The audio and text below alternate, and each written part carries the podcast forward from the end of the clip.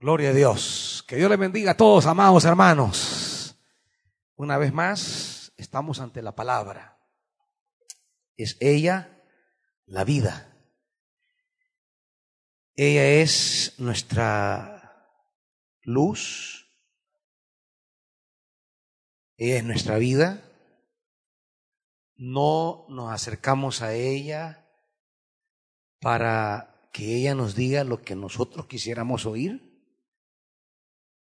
Nos acercamos a ella para que Dios nos diga lo que Él nos quiere decir.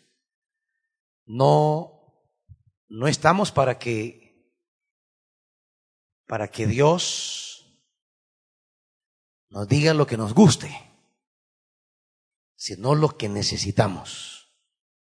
La orientación que necesitamos como hijos e hijas de Dios, como, como iglesia, como sociedad. Todavía hay pastores que creen que el Evangelio no tiene que ver nada con la política. A veces me pregunto, ¿qué clase de Biblia leen estas personas?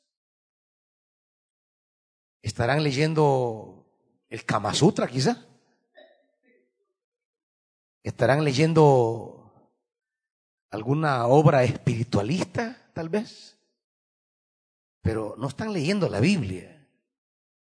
Es imposible. No sé qué clase de, no sé qué clase de, de libro están leyendo. Porque la Biblia nos habla de un Dios que reina sobre todo. No reina sobre un pedacito. Dios no es Dios de compartimientos. Dios es Dios de totalidad. De hecho, esa es parte de la visión divina que nos transmitirá el pasaje que hoy vamos a leer. El Dios de la Biblia es el Dios de totalidad, de plenitud. Él lo llena todo. Es la iglesia mal orientada, mal educada, mal enseñada y los pastores que lastimosamente no tienen la disciplina de de tomar lo que dice la misma Biblia, escudriñado todo, todo. No debe quedar fuera nada, nada. Tiene que leerlo de todo. Y ya, y hay que retener lo bueno. ¿Y qué es lo bueno que hay que retener? Pues aquello que armonice con Jesús de Nazaret.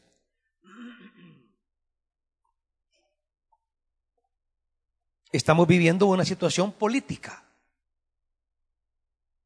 social, económica. No es una situación meramente espiritualista. Por tanto, la idea es volver a Dios, fuente de todo lo que existe, para que Él nos ponga en la perspectiva de cómo Él mira, cómo Él mira la historia en la actualidad. ¿Cómo mira Dios esta pandemia? ¿Cómo la entiende? ¿Y a qué nos convoca? ¿A qué nos invita? ¿Qué palabra, qué luz nos da Dios en este contexto? El Señor ha puesto en mi corazón el capítulo 6 del profeta Isaías para ser convocados y llamados a entender lo que estamos viviendo. Así que abran sus Biblias en sus casas, capítulo 6.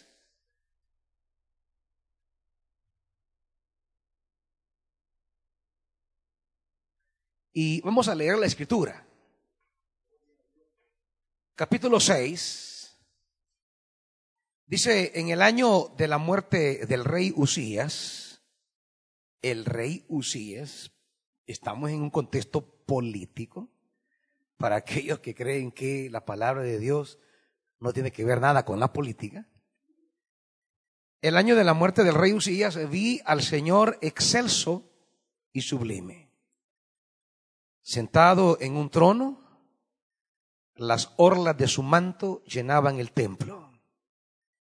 Por encima de él habían serafines, cada uno de los cuales tenía seis alas. Con dos de ellas se cubrían el rostro, con dos se cubrían los pies y con dos volaban. y se decían el uno al otro, Santo, Santo, Santo es el Señor Todopoderoso. Toda la tierra está llena de su gloria. Al sonido de sus voces se estremecieron los umbrales de las puertas y el templo se llenó de humo.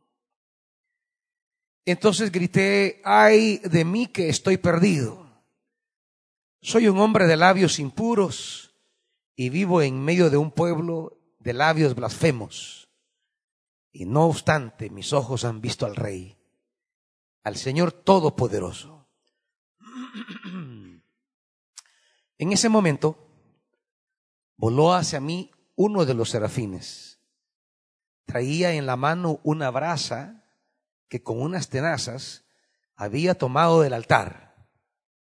Con ella me tocó los labios y me dijo, mira, esto ha tocado tus labios, tu maldad ha sido borrada y tu pecado perdonado.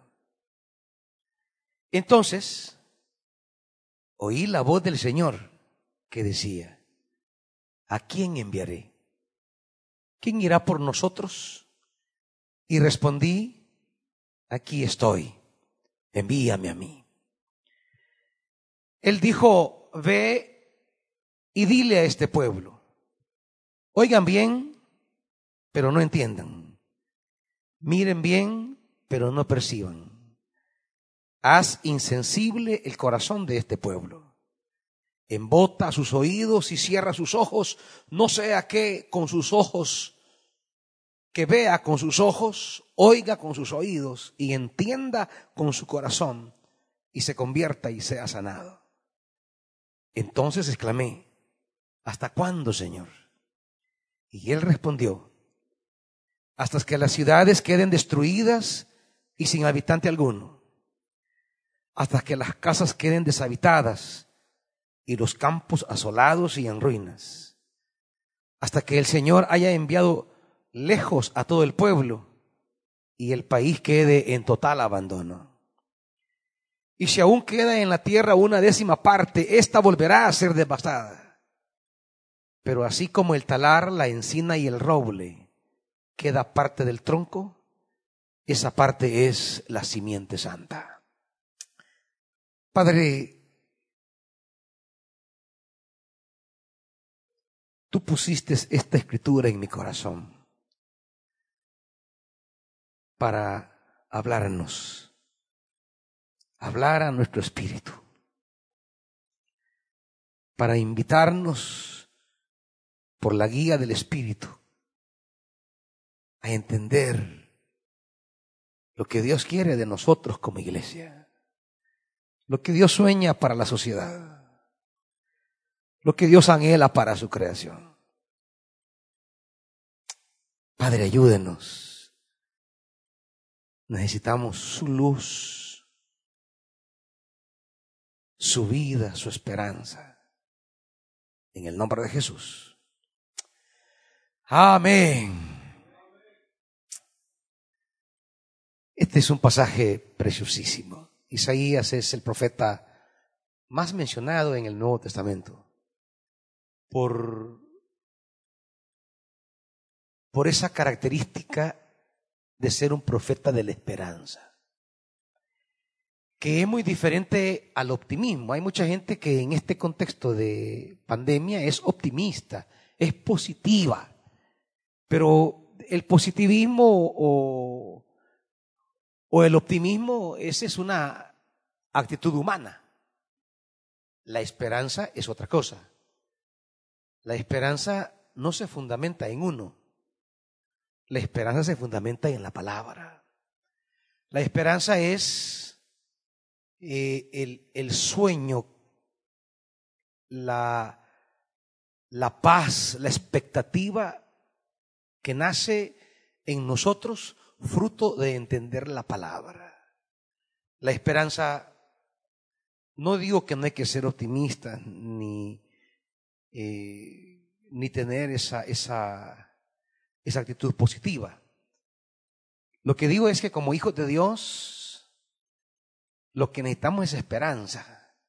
Y esa esperanza solo viene de la palabra, cuando entendemos la palabra, cuando asimilamos la palabra, cuando, cuando, cuando captamos el sentido de la palabra, entonces el corazón se abre y se llena de una actitud eh, eh, expectante, gozosa, esperanzadora respecto a los acontecimientos que vienen. El pasaje tiene una estructura muy preciosa. Y el domingo hablábamos de los círculos concéntricos en Mateo 28, ¿lo recuerdan ustedes? Este pasaje también tiene una estructura concéntrica muy clara, muy notoria. Y está estructurado así. Del 1 al 4, del 1 al 4, es la visión que tiene Isaías acerca de Dios. Isaías está en el templo, es hombre de templo y de palacio, es sacerdote.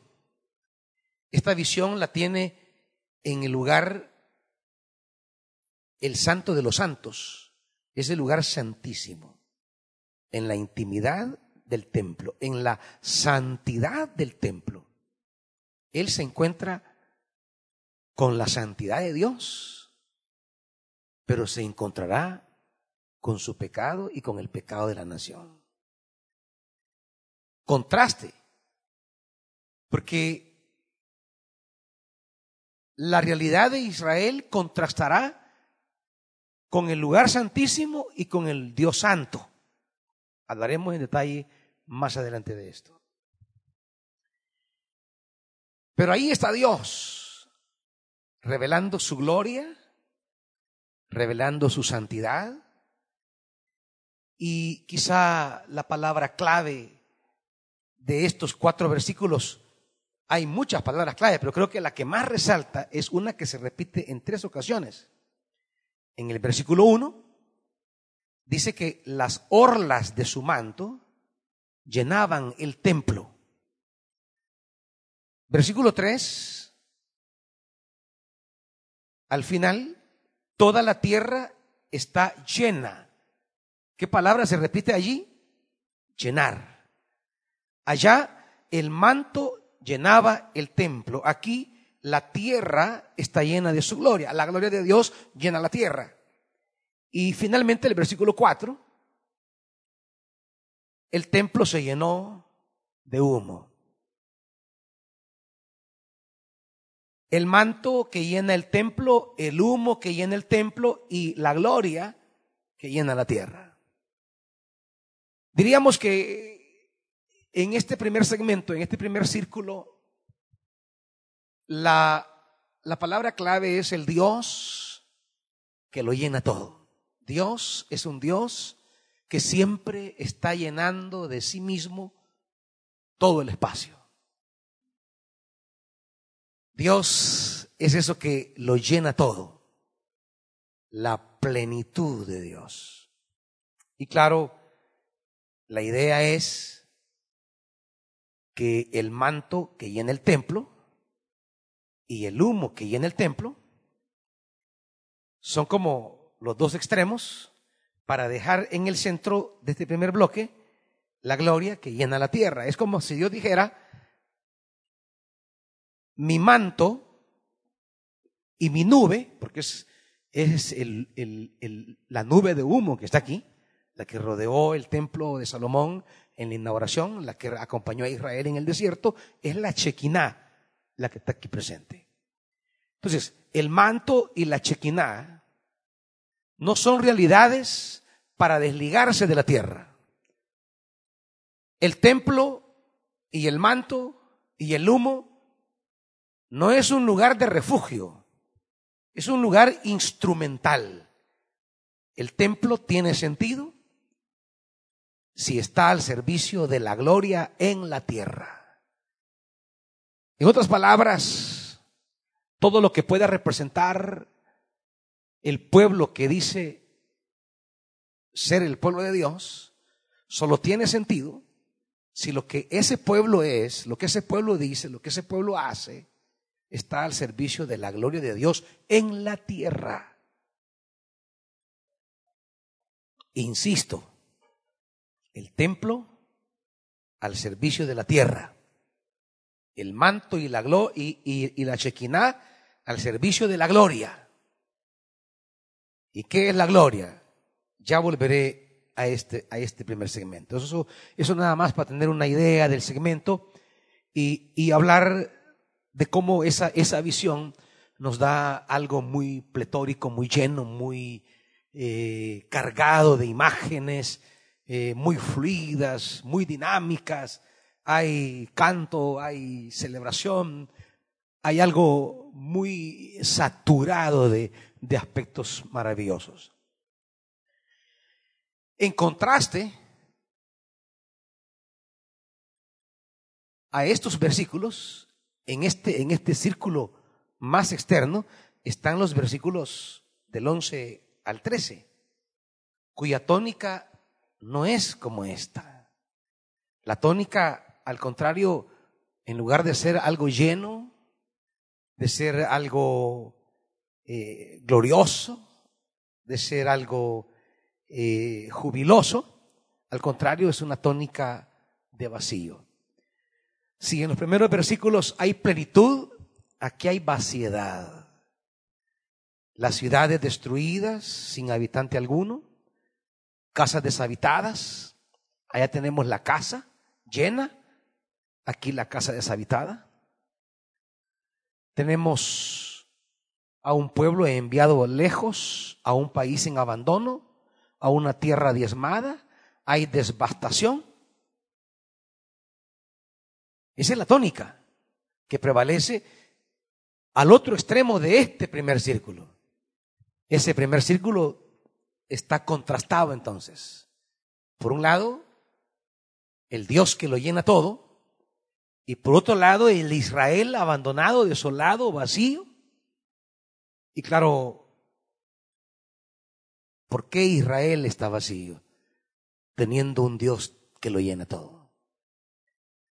¿Por qué el mundo está así, teniendo un Dios tan glorioso? Es lo que la gente se pregunta. ¿Dónde está Dios en esta pandemia? ¿Qué hace Dios en esta pandemia? ¿Cómo relaciono mi fe en un Dios sublime, en un Dios alto? ¿Cómo relaciono a ese Dios alto con la condición de bajeza que se ve al final? Porque aquí hay un tronco, o sea, casi a ras de suelo está. Mientras que Dios dice, vi al Señor excelso, altísimo y sublime, glorioso, mientras que aquí la cosa no es tan sublime, la cosa es trágica. Y nos preguntamos entonces, ¿qué está haciendo Dios? ¿Por qué el Dios alto y sublime tiene a la nación de Israel en esa condición de desbastamiento? ¿Por qué, ¿Por qué el Dios amoroso, diríamos hoy en la pandemia, permite esas escenas dantescas de Italia, de Ecuador y escenarios distintos en, países, en Nueva York, que ya están muriendo un día de estos, creo que 721 personas por día. O sea, una cosa, una cosa estremecedora. ¿Y Dios? ¿Qué pasa con Dios?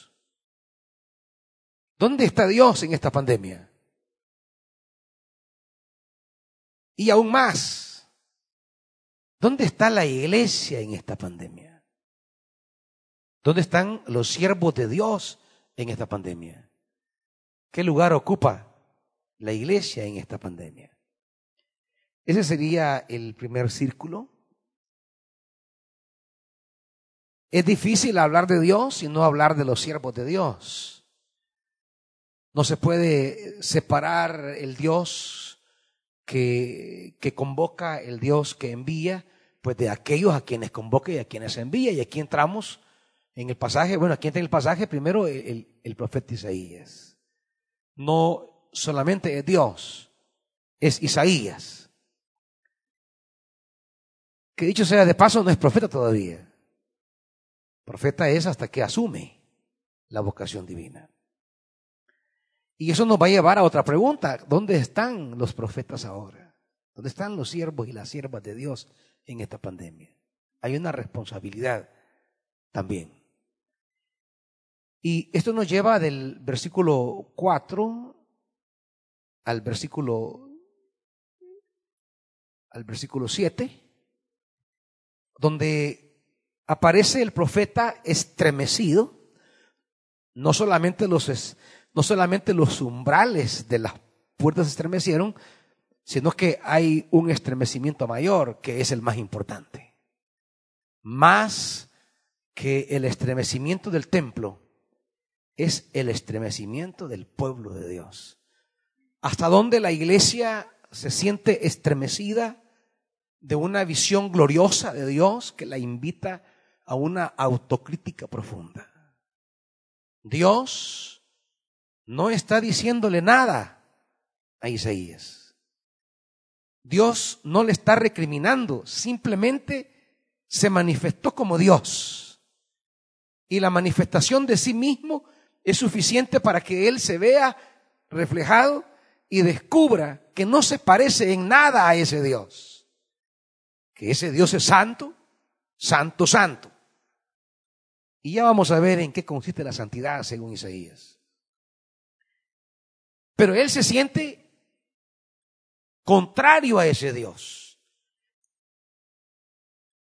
Y él describe de una forma ternaria, que es un procedimiento literario que se va a usar a lo largo de todo este capítulo, ir mencionando tres elementos con frecuencia, así como se mencionó tres veces la palabra llenar, llenar, llenar, y se mencionó santo, santo, santo, y los serafines que tienen tres,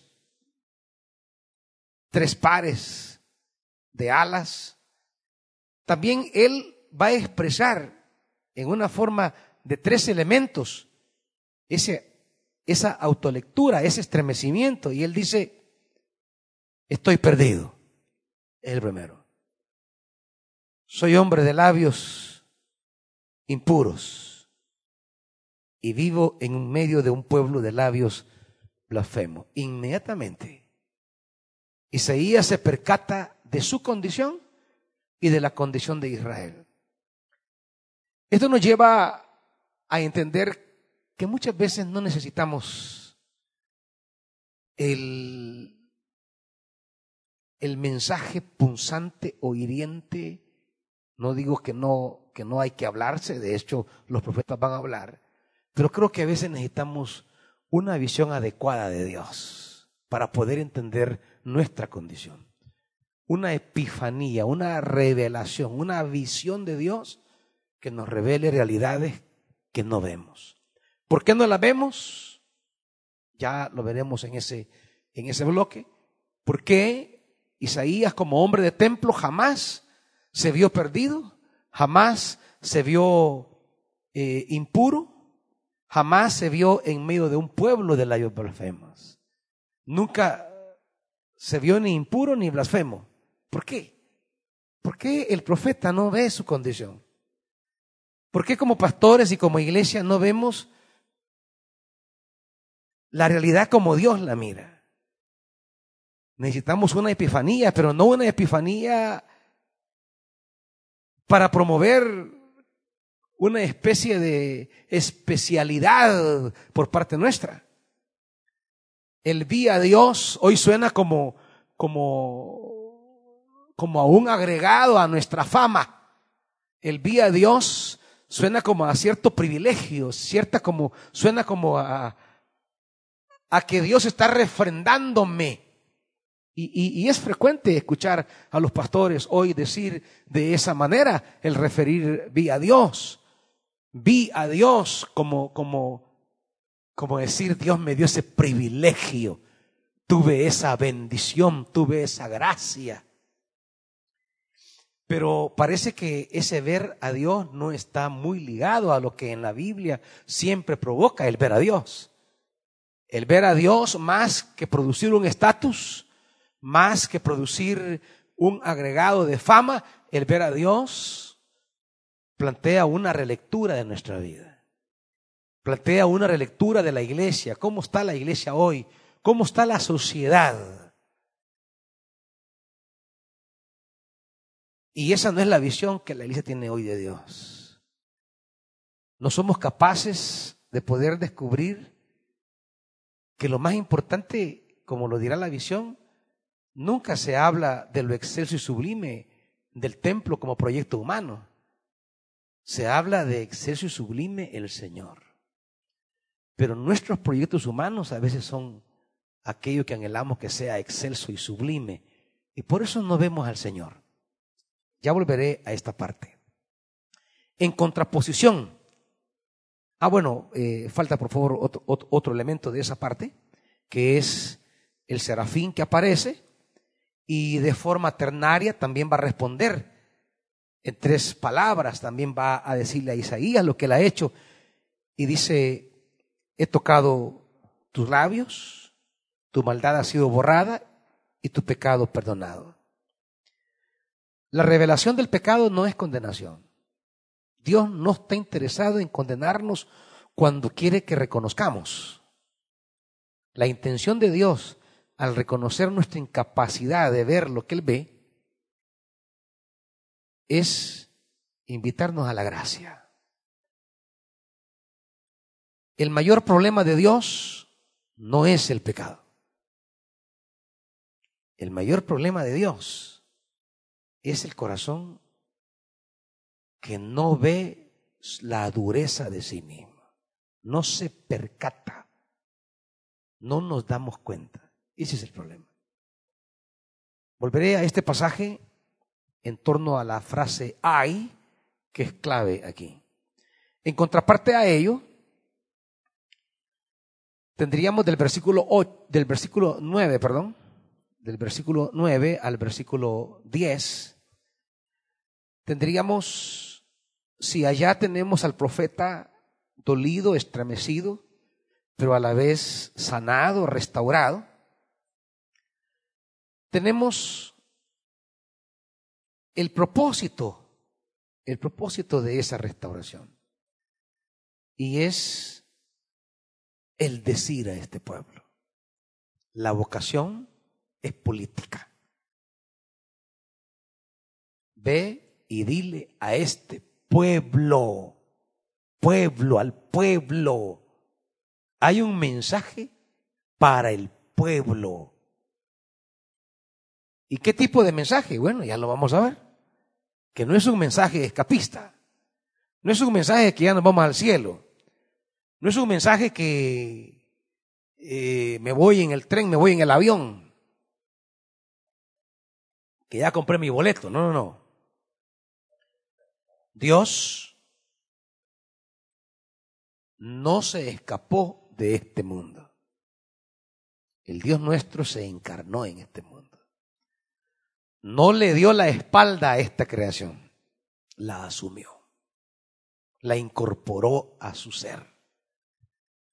El Dios de la Biblia no es el Dios que dejó tirada esta creación y decidió pescar unos cuantos. No, decidió entrar en ella para salvarla, para redimirla, a través de la fuerza de la palabra. Por eso le dice, di a este pueblo, di. Es una palabra. Ahora, pero resulta que esta palabra no tiene los resultados que todo profeta desearía, que todo predicador desea. Resulta que Isaías no, no hubiese sido elegido como predicador de éxito, de acuerdo a los cánones de éxito de un profeta o evangelista hoy día, de ese que predica y se convierte en multitudes. A Isaías ninguna iglesia lo hubiera invitado a predicar. Isaías ninguna iglesia lo hubiera llamado a una campaña, a una cruzada, porque es un predicador que complica y enreda las cosas. Porque resulta que Dios lo envía a una a una misión fallida. Oigan bien, pero no entiendan. Miren bien, pero no perciban. Haz insensible el corazón de este pueblo. ¿Qué, ¿Qué misión es esa? ¿Quién quiere esa misión? ¿Qué pastor quiere esa misión? Embota sus oídos, cierra sus ojos. No sea que vean con sus ojos, oigan con sus oídos, entiendan y se conviertan. Esto provocará la pregunta del último círculo. ¿Y hasta cuándo voy a hacer eso, Señor? Ese es el segundo círculo. Y en el círculo central tenemos esa disposición, esa iniciativa, esa respuesta, versículo 8. Entonces, oí la voz del Señor que decía, ¿a quién enviaré? ¿Quién irá por nosotros? Y respondí, aquí estoy, envíame a mí. El profeta decide asumir la pregunta de Dios. En el contexto de Israel, en el contexto de esta pandemia, Dios pregunta, ¿a quién enviaré? ¿Y quién irá por nosotros? A la vez que responde a la pregunta tan aclamada, ¿dónde está Dios? Pues Dios está donde, donde está aquellos que han respondido a Él. Si la iglesia no está en el momento del dolor, si la iglesia no está asumiendo la tarea de Dios, entonces ella ha diluido la presencia de Dios. ¿A quién enviaré? ¿Quién irá por nosotros? Dios de una forma misteriosa se hace presente en personas que han entendido su mensaje. En personas que un día le han dicho, heme aquí, envíame a mí. Una iglesia dormida, pues nos habla de un Dios desentendido. De un Dios que ha dado la espalda. Una iglesia que tenga otras prioridades, que no sean las prioridades de Dios. Por eso es necesario volver a descubrir la vocación de la iglesia. ¿A qué Dios ha llamado a la iglesia? Porque en la medida que la iglesia sea testigo fiel de ese Dios que se revela a Isaías, en esa medida entonces Dios estará presente haciendo sus propósitos. Así como hay personas que construyen un mundo de maldad, así como hay personas que construyen la injusticia, que edifican la muerte, que patrocinan la, la maldad en el mundo, pues deberían haber personas que patrocinan la justicia que patrocinan la solidaridad, que patrocinan la hermandad, que patrocinan el sueño de Dios. Pero resulta que esta gente que dice que ha sido enviada por Dios se pone a hacer templos. Se pone a usar el dinero para construir proyectos que no hablan de la grandeza de Dios, sino de los sueños de grandeza de los seres humanos.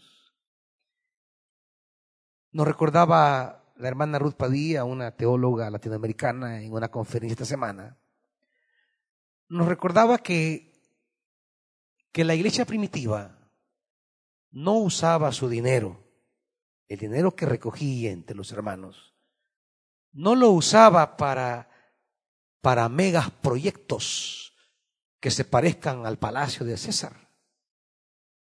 La iglesia primitiva no soñaba con construir un templo que emulara al Coliseo romano, como para decir, tenemos que parecernos al mundo. ¿Por qué solo el mundo debe tener cosas grandes? ¿Por qué solo el mundo debe tener cosas gloriosas? Si somos hijos del rey. Qué, qué discurso más interesante, porque aquí se nos va a hablar de Dios como rey. Pero ¿qué tipo de rey? ¿Es acaso Dios el rey que quiere patrocinar a una iglesia que se parezca a los reyes del mundo? ¿O qué tipo de pueblo, qué tipo de gloria quiere patrocinar este Dios glorioso, qué tipo de gloria quiere patrocinar para, para que su pueblo sea glorioso. Las comunidades cristianas no estaban pensando en tener templos como el palacio de Herodes o los templos de los dioses que el emperador tenía. Su dinero lo usaban para promover la labor misionera de los predicadores itinerantes como Pablo, que iba de ciudad en ciudad anunciando el Mesías Jesús y que le asistían para su sobrevivencia. Cartas como la de Filipenses en el capítulo 4 es un encomio a la iglesia de Filipos y a las iglesias de Macedonia por ese cuidado que tenían con él para patrocinar su bienestar físico de cara a predicar la buena noticia. En eso usaba la iglesia su dinero. En patrocinar no un sistema, sino una palabra, la buena noticia del Evangelio. Pero no una visión reduccionista del Evangelio, sino el Evangelio en tanto, mensaje profético de Jesús que es el rey. No es César el rey, es Jesús. Pero eso es riesgoso. Nos pueden matar. Bueno, no importa. Estamos dispuestos a dar la vida, decían ellos. Pero no reconocemos a César como rey. Ellos usaban su dinero para asistir a, los grupos más vulnerables de la sociedad y de la comunidad. Hablando, por ejemplo, al interior de la iglesia, las viudas y los huérfanos eran de objeto especial, de cuidados en la comunidad. Pero resulta también que en Roma se practicaba el infanticidio a raíz de tener niños con defectos, minusválidos, enfermitos. Y, y la iglesia los rescataba, la iglesia los cuidaba, ella se encargaba de tenerlos. La historia cuenta que en las pandemias que se dieron en, en el marco de las comunidades originarias, y cuando toda la población salía de la ciudad huyendo a los montes para evitar la pandemia, los cristianos entraban a la ciudad y se iban a cuidar a los enfermos. Y la comunidad sostenía a esta gente que estaba cuidando y muchos murieron cuidando enfermos. Pero era la manera de cómo ellos anunciaban la palabra, de cómo encarnaban el amor de Dios. Ellos gastaban su dinero en comprar esclavos, por ejemplo. La iglesia reunía fondos y compraban esclavos y los dejaban libres. Porque para ellos la esclavitud era un estado subhumano, indigno de una persona. Y no eran un movimiento militar para llegar y cambiar el sistema pero hacían acciones concretas. Ya la carta Filemón es una semilla de ese comportamiento. La fe en Cristo debe provocar hombres libres. Por eso Pablo le plantea que ya no lo reciba como esclavo, sino como hermano, y lo declare hombre libre. Esa semilla de Filemón provocó en la conciencia de las primeras comunidades el trabajo por liberar esclavos ellos compraban los esclavos y como propietarios de los esclavos les daban carta de libertad y las personas eran ya ciudadanos nobles, respetuosos. Esa era la labor de la iglesia, el trabajo de la iglesia primitiva. No tenía nada que ver con los sueños eh, de poder y de gloria humana que la iglesia ha tenido hoy. Por eso cuando Dios pregunta, ¿a quién enviaré? y respondemos, aquí estoy, envíame a mí, tenemos que preguntarnos de nuevo cuál es la vocación de la iglesia. ¿Para qué está la iglesia en el mundo? ¿A qué Dios nos ha enviado? ¿Y cómo la iglesia quiere responder a eso? En, ese, en este marco entonces descriptivo que, que, les he dado, vamos a, a entrar al pasaje para, para masticarlo un poco mejor para saborearlo y para ser retados un poco más. Vamos a, a los primeros cuatro versículos.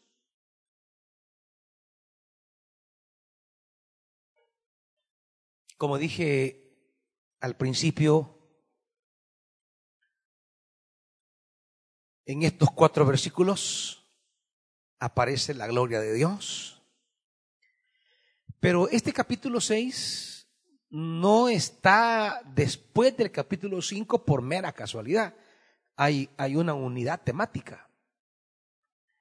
Y hay una unidad temática que recorre todo el capítulo. Por ejemplo, usted notará que el capítulo 5 habla del fracaso histórico de Israel como viña del Señor. Dios preparó a Israel usando el profeta la metáfora de la viña, va a comparar a Israel con una viña soñada, deseada, anhelada por Dios, una viña a la que Dios dedicó lo mejor de sí, y luego se quedó a la espera, a la espera de que esa viña dé los frutos que Dios quiere. Porque las atenciones divinas van ligadas a las responsabilidades humanas. Las oraciones en las que le pedimos a Dios que ponga su mano en esta nación y que el virus cese, deben ir acompañadas de una conciencia de responsabilidad. No es solamente la súplica por el milagro evidente y notorio de Dios, es también saber cuál es mi responsabilidad. El milagro conlleva una responsabilidad. Porque el milagro es una epifanía divina, es una manifestación divina. Y así como la manifestación divina en el capítulo 6 va a terminar produciendo un profeta consciente, responsable, decidido. Isaías no es el mismo después de la Epifanía. Después de esa manifestación divina, Isaías no es el mismo. Si usted y yo le pedimos a Dios un milagro, que ponga su mano, que cese ya, la pregunta es, ¿usted experimentará lo mismo que Isaías? Está pidiendo un milagro que le revele su condición, que termine en una disposición, en un compromiso. Si pide un milagro y quiere que esto pase y que todo vuelva a lo normal,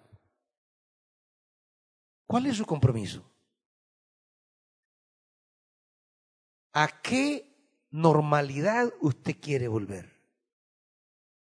a la normalidad de la vida gobernada por los valores humanos o a la normalidad de lo que Dios quiere.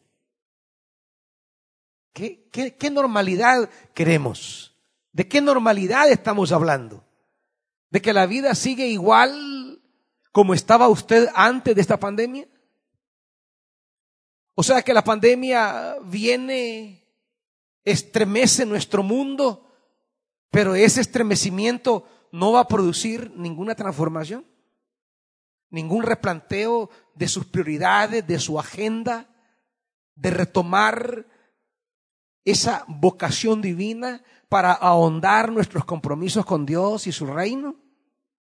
¿O simplemente quiere volver a la calle para ir a ver a la novia, para ir a ver al novio, para poder salir a pasear, para andar de nuevo para arriba y para abajo. No digo que sean cosas malas, pero no es lo fundamental de la vida. Hay prioridades que hemos descuidado. Hay intereses divinos que han quedado atrás. Porque las manifestaciones divinas, los milagros divinos, las acciones divinas en la historia como verdaderos actos de manifestación divina, de epifanía divina, tienen el propósito de esperar algo por parte de Dios. Por eso dirá el profeta, hablando de Dios, mi amigo amado tenía una viña en una ladera fértil, la plantó con las mejores cepas edificó una torre, una torre, preparó un lagar. Y ahí viene la expectativa divina. Él esperaba que diera buenas uvas, pero acabó dando uvas agrias. Muchos están abatidos porque su economía se ha complicado. Su negocio está debilitado. Yo le pregunto, ¿y cuando su negocio estaba en prosperidad, usted le estaba dando a Dios los frutos que le esperaba? Y no estoy hablando simplemente de sus compromisos financieros eh, eh, en la vida de una iglesia, no, no. Estoy hablando ¿Usted como empresario daba los frutos de un hijo de Dios? La responsabilidad humana en sus negocios, sus compromisos con el Señor, su riqueza tenía alguna relación con el reino de Dios y su justicia? ¿Había un vínculo entre su riqueza y las necesidades de muchas personas pobres en este país? ¿Algún segmento de su riqueza iba orientado pensando en los niños de este país? ¿O su riqueza lo cegó a encerrarse en usted, segundo usted y tercero usted? ¿En qué momento se aperturó a la vida de los demás? ¿En qué momento la riqueza le dio conciencia de los que no tienen? ¿En qué momento la riqueza le hizo olvidar la responsabilidad que conlleva la riqueza? Hacer dinero es un don.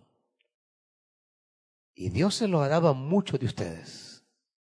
Pero ese don conlleva una responsabilidad. Esa gracia divina tiene un sentido de parte de Dios, tiene una intención de parte de Dios. Y si Dios está interesado que disfrute su riqueza, lo dirá con claridad Jeremías capítulo 22, primera eh, eh, eh, Timoteo capítulo 6. El profeta Jeremías le dirá al rey, ¿acaso tu padre no comía y bebía y construía sus casas? Sí, le dice pero hacía justicia al pobre, al desvalido, al huérfano, a la viuda. Velaba por el derecho, asistía a los menesterosos. Sí, hay una dimensión para el disfrute suyo, pero hay también una responsabilidad humana que conlleva eso.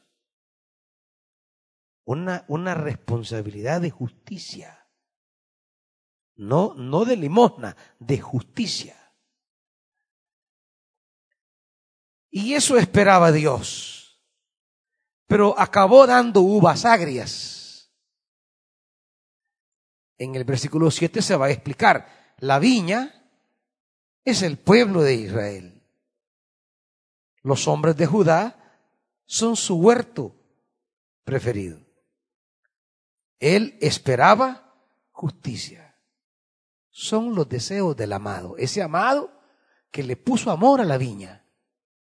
Ese amado tenía deseos y él deseaba comer ricos frutos de esa manifestación divina. Y los frutos son justicia. Esperaba rectitud, justicia y derecho. Usted y yo estamos pidiendo a Dios y, y, le vamos a pedir esta noche con una fe enorme, apelando a su gracia, que, que manifieste su bondad una vez más. Que ahí donde esta sociedad ha construido un cementerio y ha creado este virus para impartir la muerte, que Él se acuerde este día de los mates validos, que nos escuche en oración.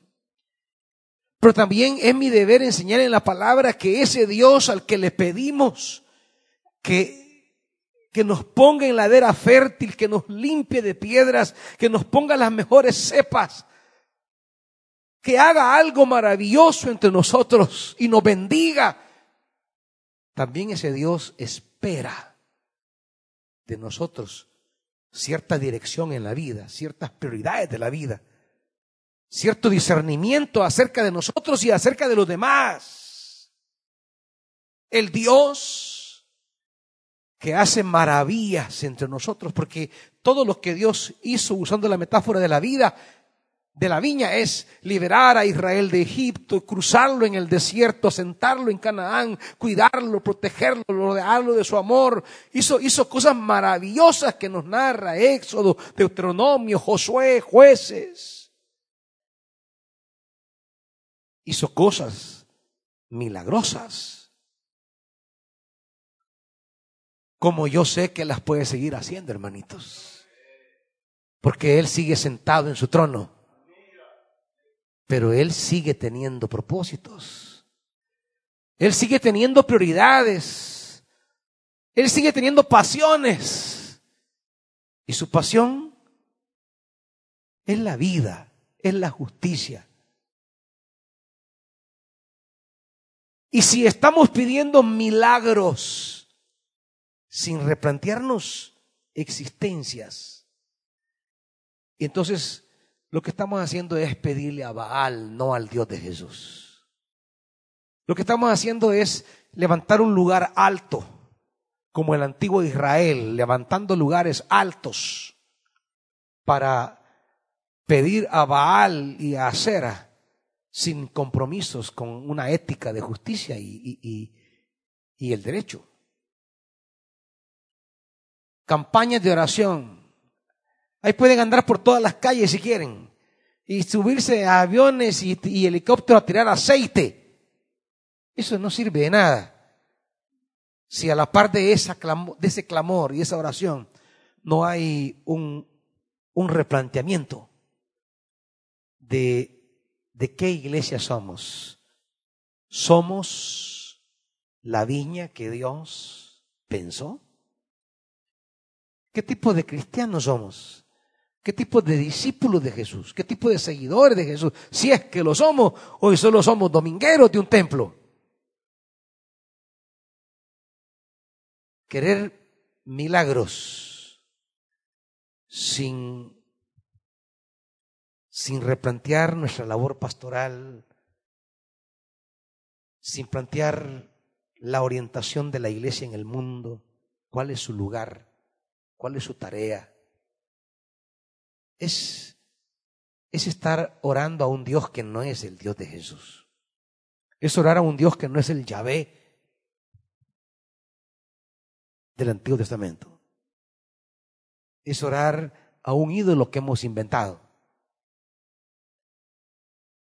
La mera ritualidad de clamar, de gritar, no, no, no dice nada. Los profetas de Baal y Astarte Pasaron día entero gritando, clamando, ayunando y mil cosas en el Monte Carmelo. Pero no ocurrió nada. Porque la mera gesticulación ritual de un clamor no quiere decir que estamos orando al Dios de la vida. Simplemente estamos cumpliendo un rito religioso. Oramos al Dios de la vida cuando pedimos un milagro de Dios, una intervención de Dios, una epifanía de Dios, de cara a replantear nuestra existencia. Y ese es el sentido. Y este capítulo termina con una frase sombría, como lo dice el texto, en el versículo 30. En aquel día bramará contra ella como brama el mar. Si alguien contempla la tierra, la verá sombría y angustiada, y la luz se ocultará tras negros nubarrones. esa es la tónica con la que termina el capítulo 5, que empieza con el fracaso estrepitoso de una viña que no dio el fruto que Dios esperaba. Quiere decir que las condiciones humanas tienen relación con el tipo de fruto que da la iglesia de Dios. Quiere decir que el mundo, la tierra, la tierra está en una proporción directa a estos que han sido convocados por Dios.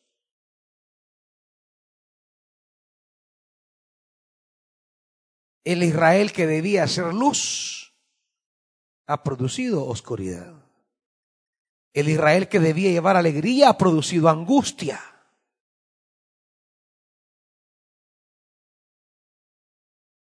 El Israel que debió de llenar a las naciones, a la tierra,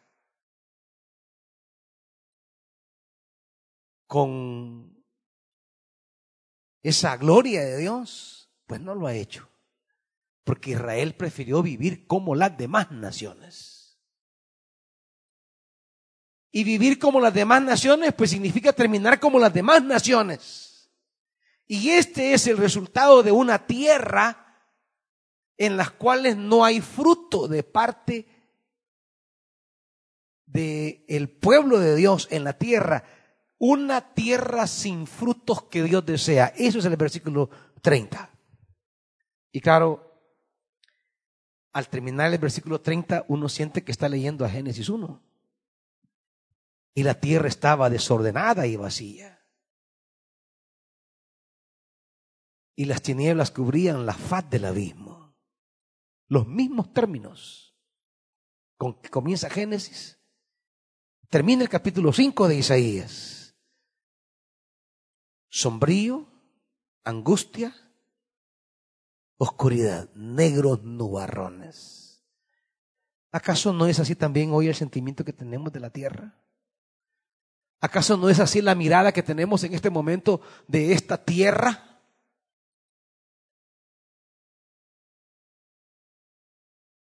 Angustia, oscuridad, una realidad sombría. Eso es lo que tenemos ahorita. Lo bueno es que cuando somos incapaces y cuando el ser humano ha construido este mundo lleno de angustia y sombrío, Dios siempre aparece.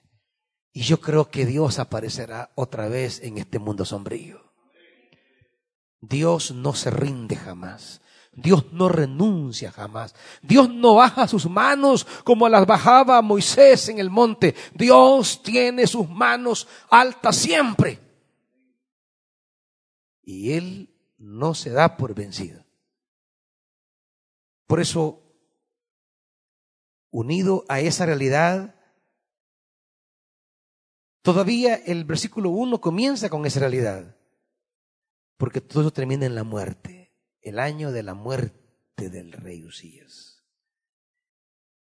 Y es importante la muerte del rey Usías, porque es el rey que llevó a Israel, que llevó a Judá, perdón, a uno de los periodos más prósperos de Israel. Gobernó 52 años.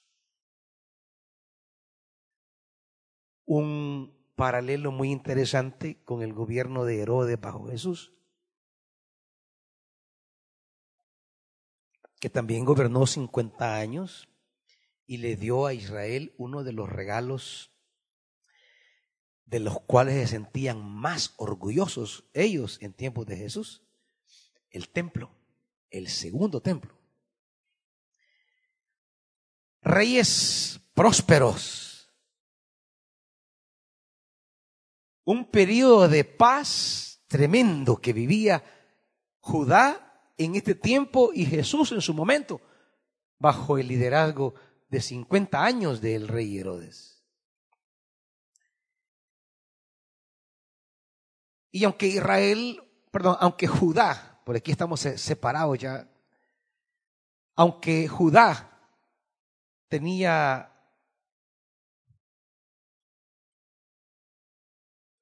una prosperidad, la prosperidad no la pusieron al servicio de la justicia. Por eso se menciona a Usías. Porque Usías es el que encarna la viña próspera, la viña bendecida, la viña con buenas cepas, una viña que se miraba muy bonita,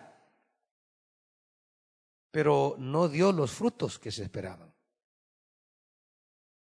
Usías ha muerto. Y esa es toda la realidad. Sombrío, angustia, negros nubarrones y muerte. Ese es el escenario. Es como el escenario de la tierra hoy. Pero allí, en ese escenario, el profeta dice, en ese, en ese momento, vi al Señor. Dios se hace presente. Dios no abandona esta realidad. Por más rebeldía, por más terquedad, Dios ama esta creación de una manera tal que en los negros nubarrones Él aparece para llenarnos de su luz. En las situaciones más complicadas, Dios está allí. Y yo creo que Dios no nos ha desamparado en esta situación, iglesia. Y yo creo que Dios terminará manifestando su gloria. Porque después de ese viernes oscuro que nos habló la Semana Santa, la semana de la pasión, durante tres horas la oscuridad llenó la tierra, dice la Biblia. Allí cuando todo parece haber llegado al final, cuando todo parece desplomarse, yo sí creo que Dios interviene, hermanos. Yo sí creo, sé que hay quizás intérpretes de la Biblia o teólogos que entienden eh, el mover de Dios de muchas maneras. Y yo sé que Dios está presente en todas esas personas que están luchando por la vida en los hospitales, en las clínicas. Yo sé que Dios está ahí presente. Pero yo tengo una idea también de la manifestación divina que va un poco más allá de todas esas actividades en pro de la vida. Yo sí creo que el Dios de la Biblia desciende, como decía el relato de la resurrección, desciende para mover piedras, para romper sellos, para paralizar guardias. Yo sí creo que hay acciones de Dios más allá de las acciones humanas. Aunque Dios está presente en muchas acciones humanas que favorecen la vida, la justicia, pero creo también una cosa, que cuando todas esas acciones humanas resultan insuficientes, incapaces de lidiar contra algo que le supera, yo sí creo que Dios puede aparecer de una forma extraordinaria como lo hizo en la resurrección. Y por eso oramos por eso pedimos a Dios. Pero yo no quiero la oración descomprometida, no quiero la oración idolátrica, No es la oración como mecanismo manipulador de Dios. No, es la oración como el clamor dependiente que busca replantear no solamente la intervención de Dios entre nosotros, sino que también replantear mi situación ante Dios. Es orar como Jesús. Es aceptar la voluntad de Dios en nuestra misión. En ese contexto, la escritura dice, yo vi al Señor. Las percepciones son importantes porque hay una línea de verbos. El vi del versículo 1 ligado al oí del versículo 8 y el di del versículo 9. Es que no podemos pretender ir a decir lo que no hemos oído y lo que no hemos visto realmente del Señor. Por eso la buena nueva primera carta de Juan la describe. ¿Qué es lo que anunciamos? Lo que hemos visto, lo que hemos oído, lo que hemos palpado. La iglesia necesita ver al Señor otra vez, oír al Señor otra vez porque solo si vemos y oímos al Señor, pero ver al Señor es una epifanía que replantea la vida. No es verlo para seguir igual. Por eso decía yo de ese predicador que ni quiero decir su nombre porque no es esa la idea. Pero de ese predicador, como hay muchos quizás, que están pidiéndole a Dios que de esta epidemia les regale una iglesia más rica, una iglesia más grande en número, una iglesia con mayores proyectos. Y, y tenemos que preguntarnos, ¿a qué clase de Dios están viendo? ¿A qué clase de Dios están oyendo? Porque si queremos ser instrumentos de esperanza, no podemos decir lo que se me antoje, lo que me gusta o lo que quiero. Es lo que vemos y oímos delante del Señor. La iglesia necesita un encuentro con el resucitado. Porque me temo que su decir no es lo que vimos en Jesús. Que su hacer no es lo que oímos en Jesús. Jesús de Nazaret como la mayor epifanía de Dios, la mayor manifestación de Dios. Él es la fuente del decir nuestro. Necesitamos reencontrarnos con Jesús de Nazaret, el del reino de Dios. Necesitamos con ese resucitado que fue crucificado, pero que fue crucificado porque Él dio frutos. Él dio frutos. Los frutos que Dios espera. Por eso Él dice, yo soy la vid verdadera. Porque hay una vid falsa. Tiene Él que añadir el adjetivo verdadera para señalar en contraposición que hay otra vid que es falsa.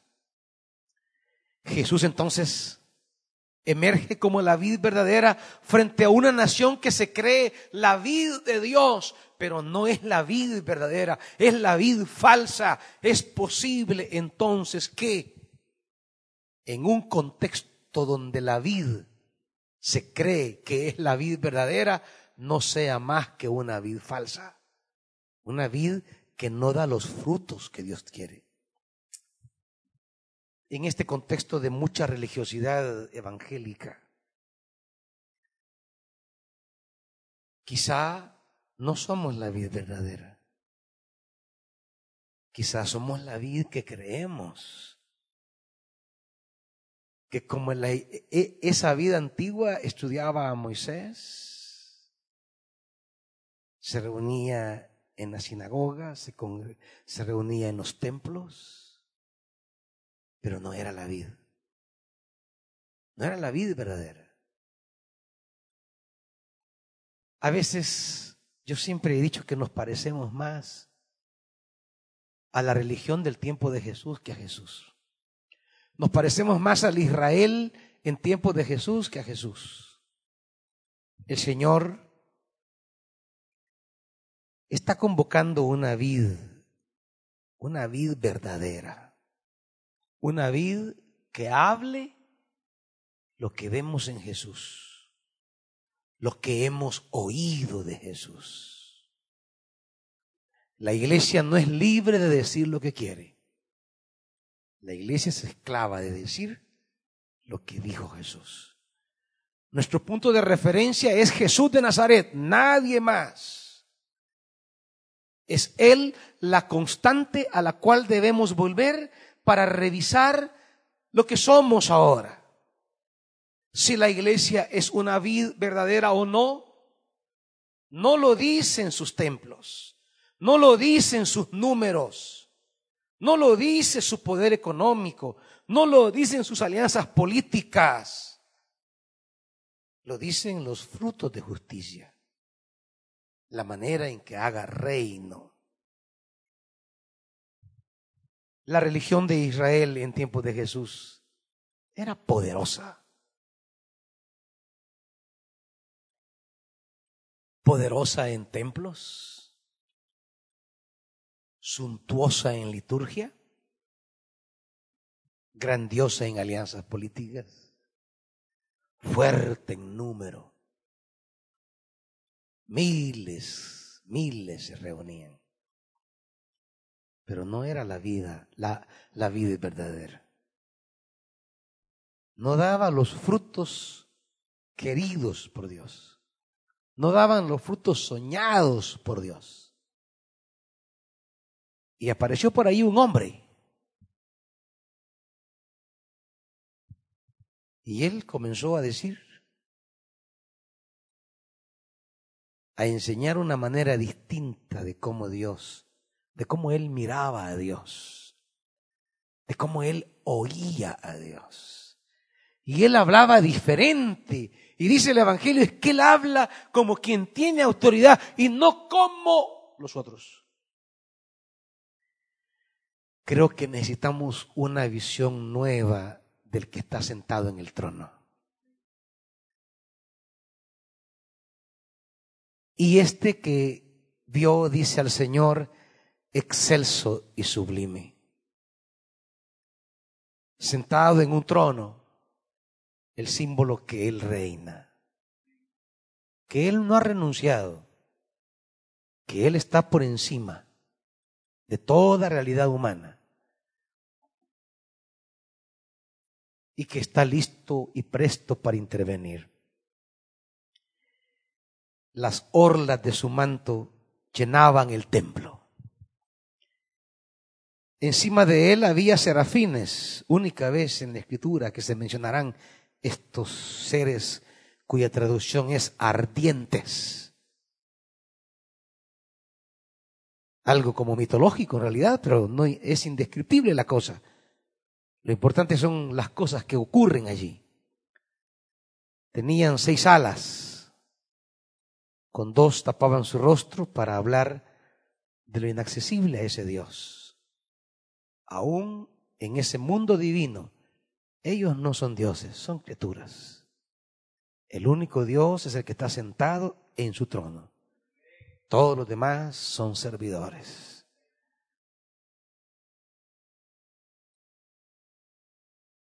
Con dos se cubrían el rostro, con dos cubrían los pies y con dos volaban. Y la conversación eterna, el coro perpetuo, el decir entre ellos es, Santo, Santo, Santo es el Señor. Solo Él es santo. Todopoderoso. Toda la tierra está llena de su gloria. La santidad de Dios. La santidad de Dios es el término que usará la Biblia para hablar de dos cualidades de Dios. Su su trascendencia, esa cualidad divina de estar más allá de ser poseído por el ser humano. La religión es el esfuerzo por confinar a Dios a sus límites. La religión es la intención humana de reducir a Dios a sus aspiraciones particulares. Yo por eso siempre digo, Dios no es cristiano. Dios no es budista. Dios no es musulmán. Dios no tiene apellidos religiosos. Dios es simplemente Dios. Sus adjetivos no son religiosos, son cualidades relacionales. ¿Cómo se relaciona con el mundo?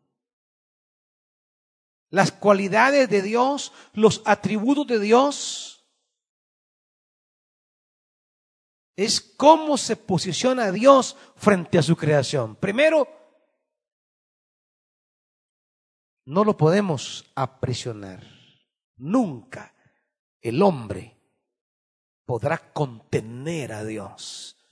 Y eso hay que volverlo a recordar. Porque la iglesia y sus modos de ser iglesia creen que contienen a Dios, que tienen a Dios atado, amarrado y a su servicio. Dios siempre es más que nosotros. Y en la medida que entendamos ese más, podremos entender lo menos. En la medida que contemplemos lo alto, entenderemos nuestra bajeza. El problema de la religión es que cree, es, que cree que Dios es una extensión de sí misma. La iglesia cree que Dios es apéndice de ella, o que Dios es un esclavo de ella, o que está al servicio de ella. Dios es Dios. La iglesia no le puede contener. La iglesia no le puede limitar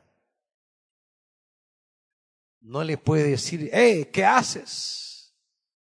Ni ponerle límites a Dios. La santidad de Dios habla de esa primera cualidad, pero también habla de las cosas que Dios quiere para su creación. El Dios santo que es inalcanzable, por otro lado también es alcanzable. No solamente es la santidad trascendental, sino que esa santidad es cercana, inmanente, dicen los filósofos. Es decir, Dios es lejano, pero Dios es compañero. Ahora, la, la, cercanía de Dios, ¿cómo se nos hace cercano Dios a nosotros? Ese Dios que yo no puedo contener, que yo no puedo alcanzar, que yo no puedo tomar por mí mismo, ese Dios santo se me hace próximo. Se hace mi prójimo en el camino, como Jesús en los caminos de, de, de Maús. Se hace hermano en este caminar. Se hace próximo. Ahora, ¿bajo qué vestimenta?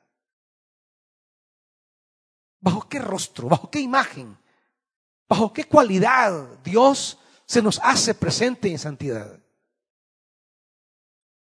¿Bajo qué mecanismo? ¿Bajo qué modos? Bueno, su gloria. El Dios Santo se acerca a la tierra con su gloria. La santidad inalcanzable se hace alcanzable por su gloria. Que su gloria llene la tierra. Esa es la santidad de Dios. Por eso la gloria acompañó desde el primer día la liberación de los esclavos de Egipto. Porque esa es la gloria. La santidad alcanzable de Dios en la gloria no es cosa de luces, ni espectáculos, ni show eh, eh, eh, en, en el templo. La gente dice, qué glorioso estuvo el culto, pero ¿a qué se refiere? Por lo menos si quiere hablar de la gloria de Dios, eso no es lo glorioso de Dios. ¿Cuándo la iglesia puede decir que esto estuvo glorioso? La iglesia solo puede hablar que la gloria de Dios le acompaña en la manera de cómo Dios acompaña con su gloria los proyectos de liberación, de vida, de esperanza, de libertad que se dan en la escritura. Por eso desde que un pie pone Israel fuera de Egipto, la gloria está allí. Porque la gloria de Dios cuida a los esclavos, libera a los oprimidos y no deja que el faraón le alcance. Porque promueve la vida. La santidad de Dios es próxima en términos de la gloria y la gloria habla que es aquello de lo que Dios quiere llenar la tierra. ¿De qué quiere llenar Dios la tierra? Pues de vida, de paz, de sanidad, de luz, de amor, de dignidad humana. La gloria no es algo etéreo por allí. Que se use la imagen de la nube no quiere decir que la gloria es etérea, invisible.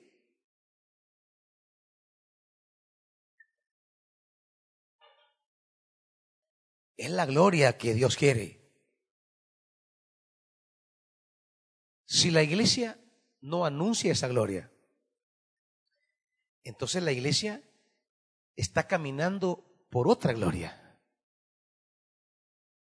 Y es esa gloria humana la que da ceguera a la iglesia. Por eso voy a tomar brevemente eh, el Evangelio de Juan. De todas maneras creo que a nadie va a dejar el buba. ¿eh? capítulo 1 de Juan. Es que, es, que si queremos ver el milagro de Dios, debo entender el propósito de Dios, hermanitos. Y si entendemos ese propósito, créanme, que yo creo que podemos ver una vez más la gloria de Dios. Dice Juan capítulo 1, versículo 14. Y el verbo se hizo hombre. Dios no es un Dios que huye del mundo, es el Dios que se acerca al mundo. Dios es el primer político, pero su política es maravillosa. Y habitó entre nosotros. ¿Y qué hemos contemplado? Su gloria la gloria que corresponde al Hijo unigénito del Padre, lleno de gracia y de verdad.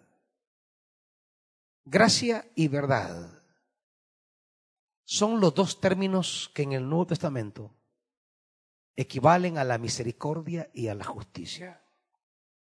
Por eso dirá el Salmo 85. Vea conmigo rápido, sin perder Juan, por favor.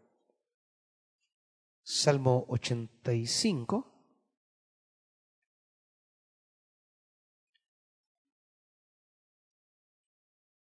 Versículo 9, que es muy cercano en la terminología allá a los hijos de Dios que le reconocen, que serán salvos.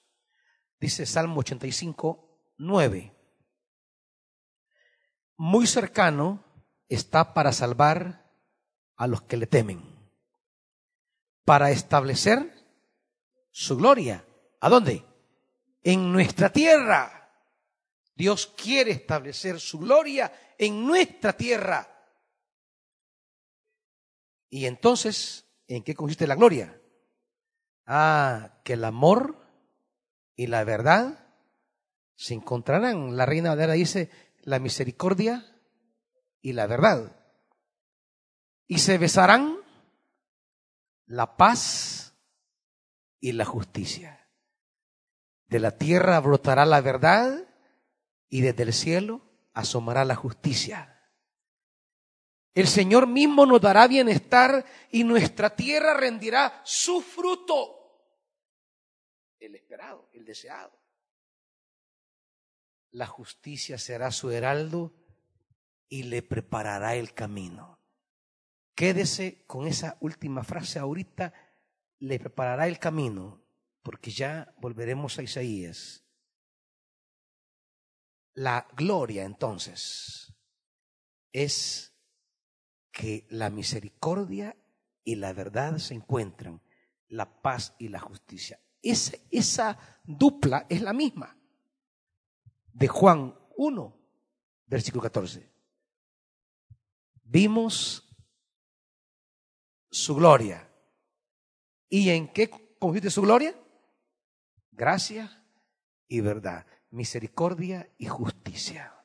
Son los equivalentes neotestamentarios para aquellos del Salmo. 17. Pues la ley fue dada por medio de Moisés, mientras que la gracia y la verdad, o sea, misericordia y justicia, nos han llegado por medio. O sea, en Jesucristo se nos revela el fruto que Dios quiere. Misericordia y justicia, gracia y verdad. En Jesucristo hemos visto su gloria. No hay otra gloria que la iglesia pueda aspirar. Cuando como pastores nos preguntamos, ¿y por qué no podemos disfrutar el poder que el mundo tiene? ¿Y por qué no podemos disfrutar la riqueza que el mundo tiene? ¿Por qué la iglesia no puede, si es hija del rey, tener toda la gloria que el mundo tiene? Ah, es que es por eso, hermanitos. Porque esa gloria no es la gloria de Dios. Y cuando nos planteamos esas preguntas, solo estamos diciéndole sí a la tentación del adversario. Toda esta gloria te daré si postrado me adorares. El problemita es que esa gloria que vemos en el mundo y que nos preguntamos, ¿por qué no tenerla? El problemita es que esa gloria no es la gloria de Dios. Esa es la gloria que el mundo ha construido por sí mismo. La gloria de Dios es otra cosa. Y esa gloria se nos reveló en Jesús. Lo que tenemos en los evangelios, entonces, es a este Jesús, que es la gloria del Padre, y sus enseñanzas y actos nos hablan de la gloria de Dios. Es por eso, capítulo 14, perdón, capítulo 12 de Juan, para entender el tema de la gloria, Juan toma el capítulo 6 de Isaías y lo dice así. Juan 12, 39.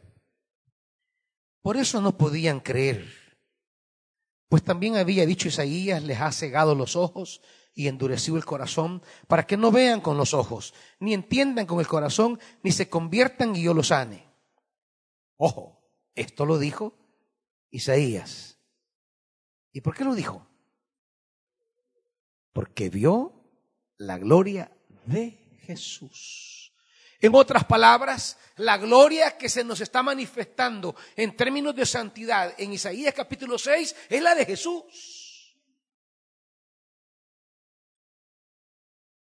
Los evangelios son una epifanía de la gloria de Dios llamada Jesús de Nazaret. La iglesia entonces no puede inventarse sus glorias, ni puede amar otras glorias. Toda gloria inventada y toda gloria que no sea la de Jesús que conozcamos terminará llevándonos por el camino de la traición de Dios. Nos iremos por el sendero que no es el de Jesús. ¿Qué es lo que ha pasado con la iglesia en dos mil años? ¿Qué es lo que nos ha ocurrido? ¿Qué es lo que nos ha sucedido? La iglesia ha ido en pos de otras glorias, ha construido, ha creado sus propias glorias y no la gloria de Dios. ¿Qué vio Isaías 6? Pues la gloria de Jesús. ¿Qué vemos aquí en los evangelios? Pues a Jesús como la gloria de Dios. Ya lo dijo Juan 1. En él vimos su gloria y su gloria es esto. Y sigue diciendo, sin embargo, muchos de ellos, incluso de entre los jefes, creyeron en él, pero no lo confesaban. Y hay una razón, 43. Y lo tradujo tal como está mejor en el texto griego, traducido en la Reina Valera. Porque ellos amaban más la gloria de los hombres que la gloria de Dios. Hay dos glorias entonces. La gloria de los hombres y la gloria de Dios. No tengo más que explicar cuál es la gloria de los hombres. Todas aquellas cosas que anhelamos. Alcanzar, subir. Queremos proyectos majestuosos. Soñamos con cosas altísimas. Queremos llegar a la cumbre y los pastores hoy se llenan más de pensamiento positivista y de, y de, y de, y de toda esa literatura que, que proviene del norte, esa nación que cree haber tocado la gloria. Por lo menos no la de Dios. Quiero decirles que no tenemos que subir. Quiero decirles que Él ha bajado que el alto y sublime caminó entre nosotros. Que su gloria llena la tierra en Jesús. Quiero decirles que no necesitamos alcanzar la gloria alta de los hombres. Por ahí no camina el Evangelio ni Jesús. Por eso, ante la imponencia del templo, que dejaba boca abierto a cualquiera, arquitectónicamente era un lujo. Era una preciosidad en términos artísticos. Pero en términos de la gloria de Dios, Jesús dijo, esto es piedra sobre piedra no es mayor cosa.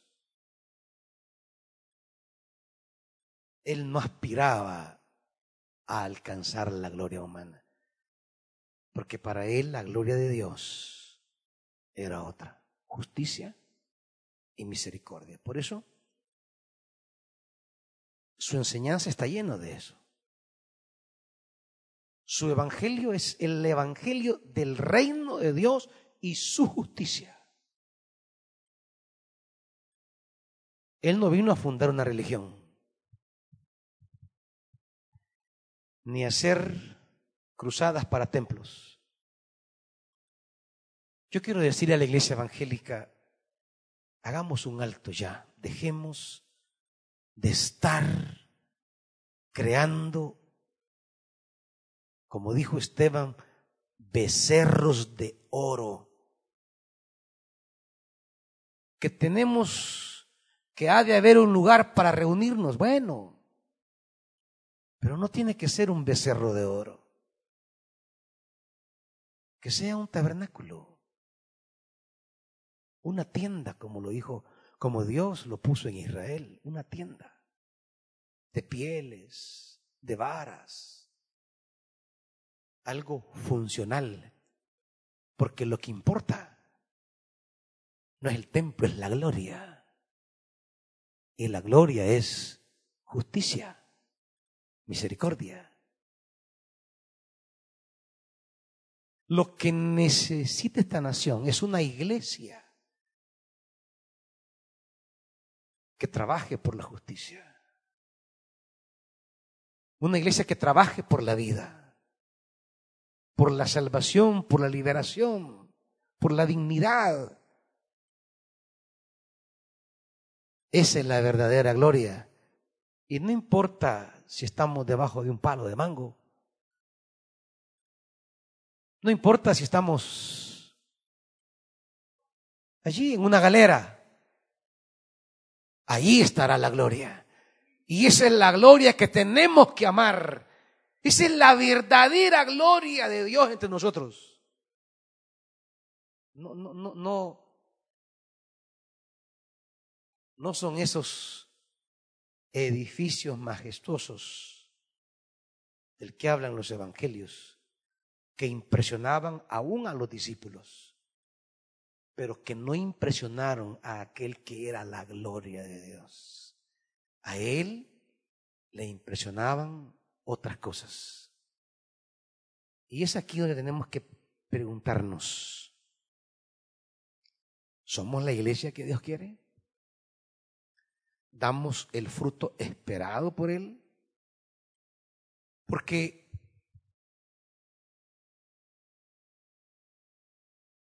esa magnificencia de la gloria humana nos da una ceguera. que no nos permite conocernos. Por eso, en el segundo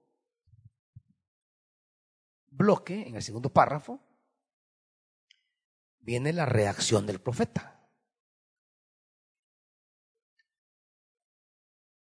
Y la reacción del profeta es un grito de estremecimiento. El profeta expresa con gemido, ay de mí. Es el gemido de aquello que nos sobrepasa como el ay de Pablo. Ay de mí si no anuncio la buena nueva. Es el grito desesperado de entender una realidad, de descubrirnos de ser desnudados. Y este es el grito más difícil, porque este hay. Resulta que arrancan desde el capítulo 5, como se lo dije anteriormente. Cuando la viña no da lo que Dios pide, hay seis ayes que brotan de esa realidad. Volvamos al capítulo 5 de Isaías. Versículo 8, primer ay. Ay de aquellos que acaparan casa tras casa y se apropian de campo tras campo hasta que no dejan lugar para nadie más y terminan viviendo solos en el país hay de los que monopolizan todo. Once. Hay de los que madrugan para ir tras bebidas embriagantes, que quedan hasta muy tarde embriagándose con vino. En sus banquetes hay vinos y arpas, liras, tambores y flautas, pero no se fijan en los hechos del Señor, ni tienen en cuenta las obras de sus manos. Por eso dice 14, el sepulcro ensancha su garganta y desmesuradamente abre sus fauces. 15, el hombre será humillado, la humanidad doblegada, abatidos los ojos altivos. Estos para quienes el placer es lo único que importa. La satisfacción de sí mismos y no pensar qué quiere Dios. Aquellos que creen que los bienes, riquezas, dones, capacidades, bendiciones, oportunidades, cosas que Dios te ha dado en tu mano y nunca te preguntas, ¿y qué quiere Dios hacer con esto? Hay, tercer hay, 18. Hay de los que arrastran iniquidad con cuerdas de mentira y el pecado con sogas de carreta. Aquellos que no logran entender que viven apegados, apegados a las obras torcidas que realizan. Veinte. Hay de los que llaman a lo malo bueno y a lo bueno malo, que tienen las tinieblas por luz y luz por tinieblas, que tienen lo amargo por dulce y lo dulce por amargo. Es decir, hemos transformado los valores de Dios. Hemos cambiado, hemos reinterpretado y hemos torcido. Y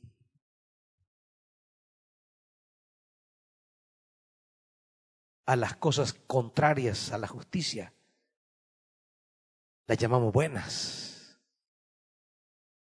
y a la justicia le llamamos mala. Uno, dos, tres, cuatro, quinto hay. Hay de los que se consideran sabios, de los que se creen inteligentes. Sexto hay. Hay de los valientes para beber vino, de los valentones que mezclan bebidas embriagantes, de los que por soborno absuelven al culpable y le niegan los derechos al indefenso solo su placer, olvidado de la justicia. Pero el capítulo 5 solo tiene seis hay. Falta uno. Y es el más difícil.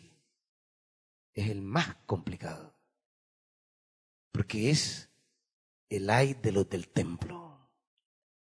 Es el ay de los que creen que están bien. Que son pastores de éxito porque tienen tantas personas, han levantado tantos proyectos, que tienen un poder enorme, que son reconocidos por medio mundo, que son famosos.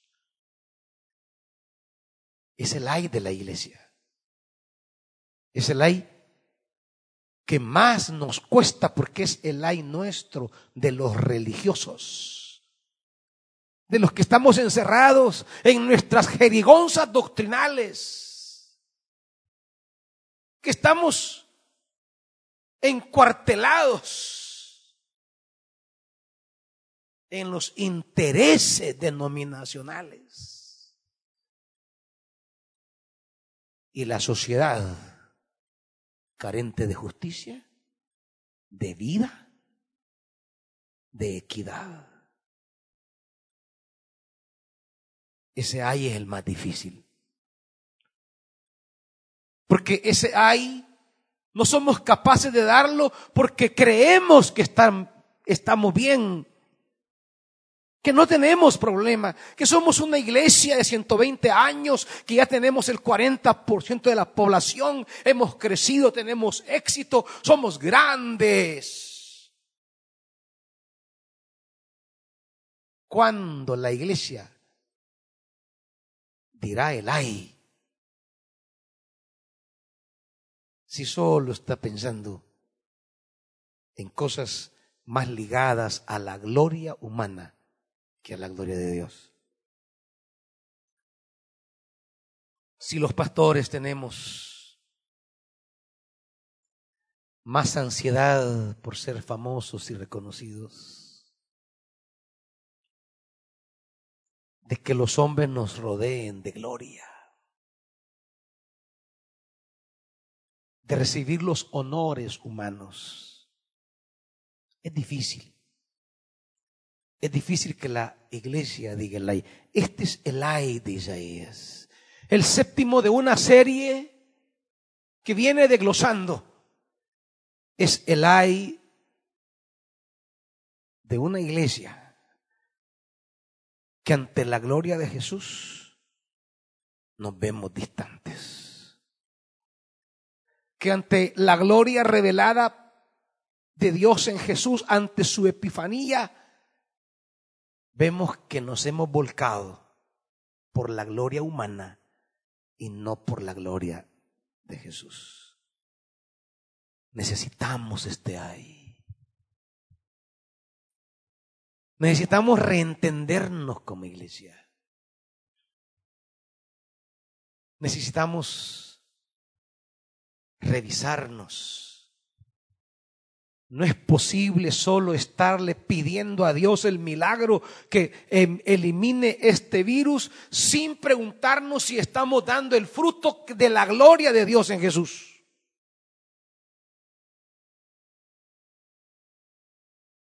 Milagros sin conversiones no es el Evangelio. Las epifanías divinas quieren provocar conversiones, en primer lugar, el hay más difícil, su pueblo, sus siervos, los que están en el santo de los santos, los que están en el lugar santísimo, los que están con las vestimentas lujosas, los que ostentan su vocación, los que conducen al pueblo en el camino de la purificación anual, como Isaías lo hacía.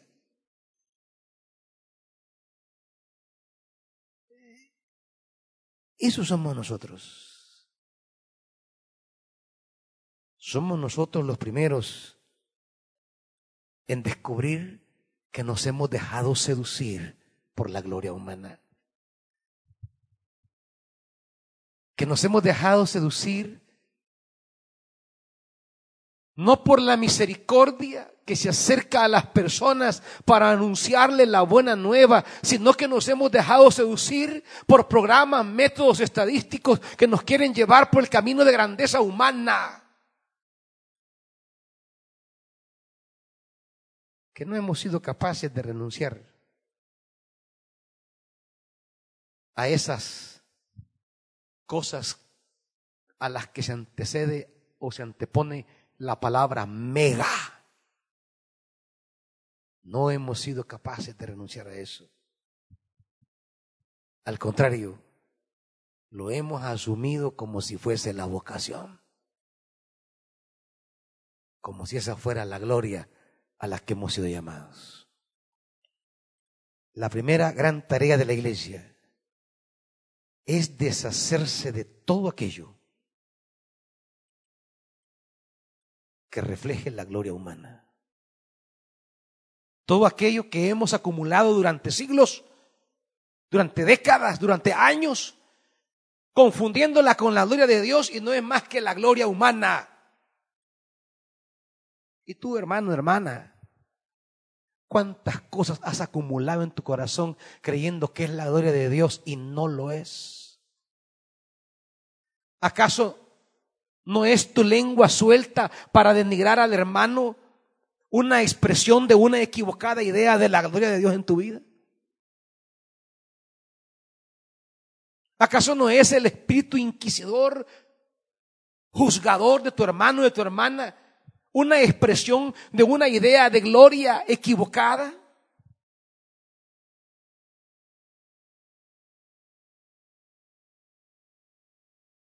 ¿No es la falta de amor una expresión que estamos equivocados en esto de que conozco la gloria de Dios?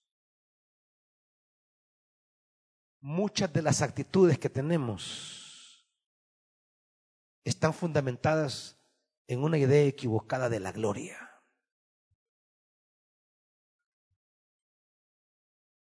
Mi pregunta es, ¿tendremos la valentía para desmontar todo aquello que se ha metido como gloria de Dios, pero que no es más que gloria humana?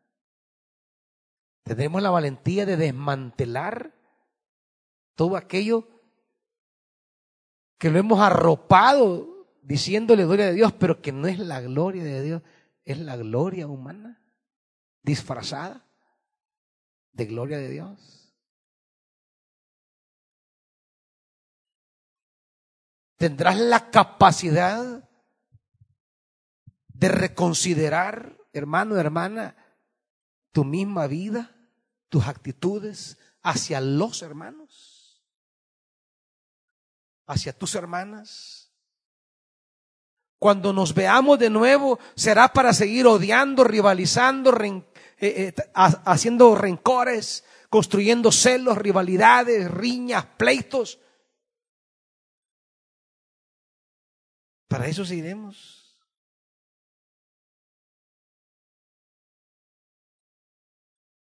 Este ay lo necesitamos.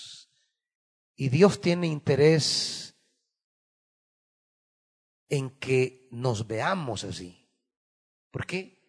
Porque Él tiene interés en limpiarnos. En limpiarnos de todas estas cosas.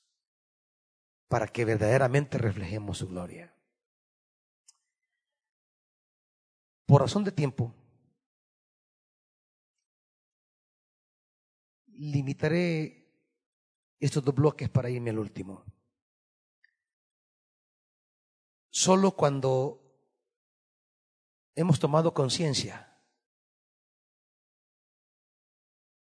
que caminamos más en la lógica de la gloria humana que de la de Dios y Él cambia nuestra mente.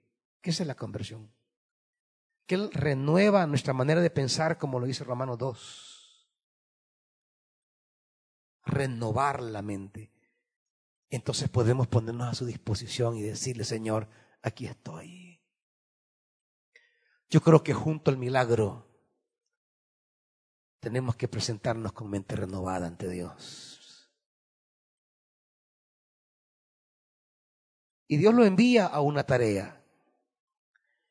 Una tarea que a veces nos cuesta entender porque pareciera como que la tarea del profeta es confundir al pueblo, hacer insensible al pueblo. El profeta está estudiando, está escribiendo de buena manera que a nosotros, a este lado del mundo, nos confunde. Como nos confunde cuando en Éxodo se habla que Dios endurece el corazón de Faraón. Porque es en ese mismo términos que habla aquí el profeta, o la tarea que Dios le da.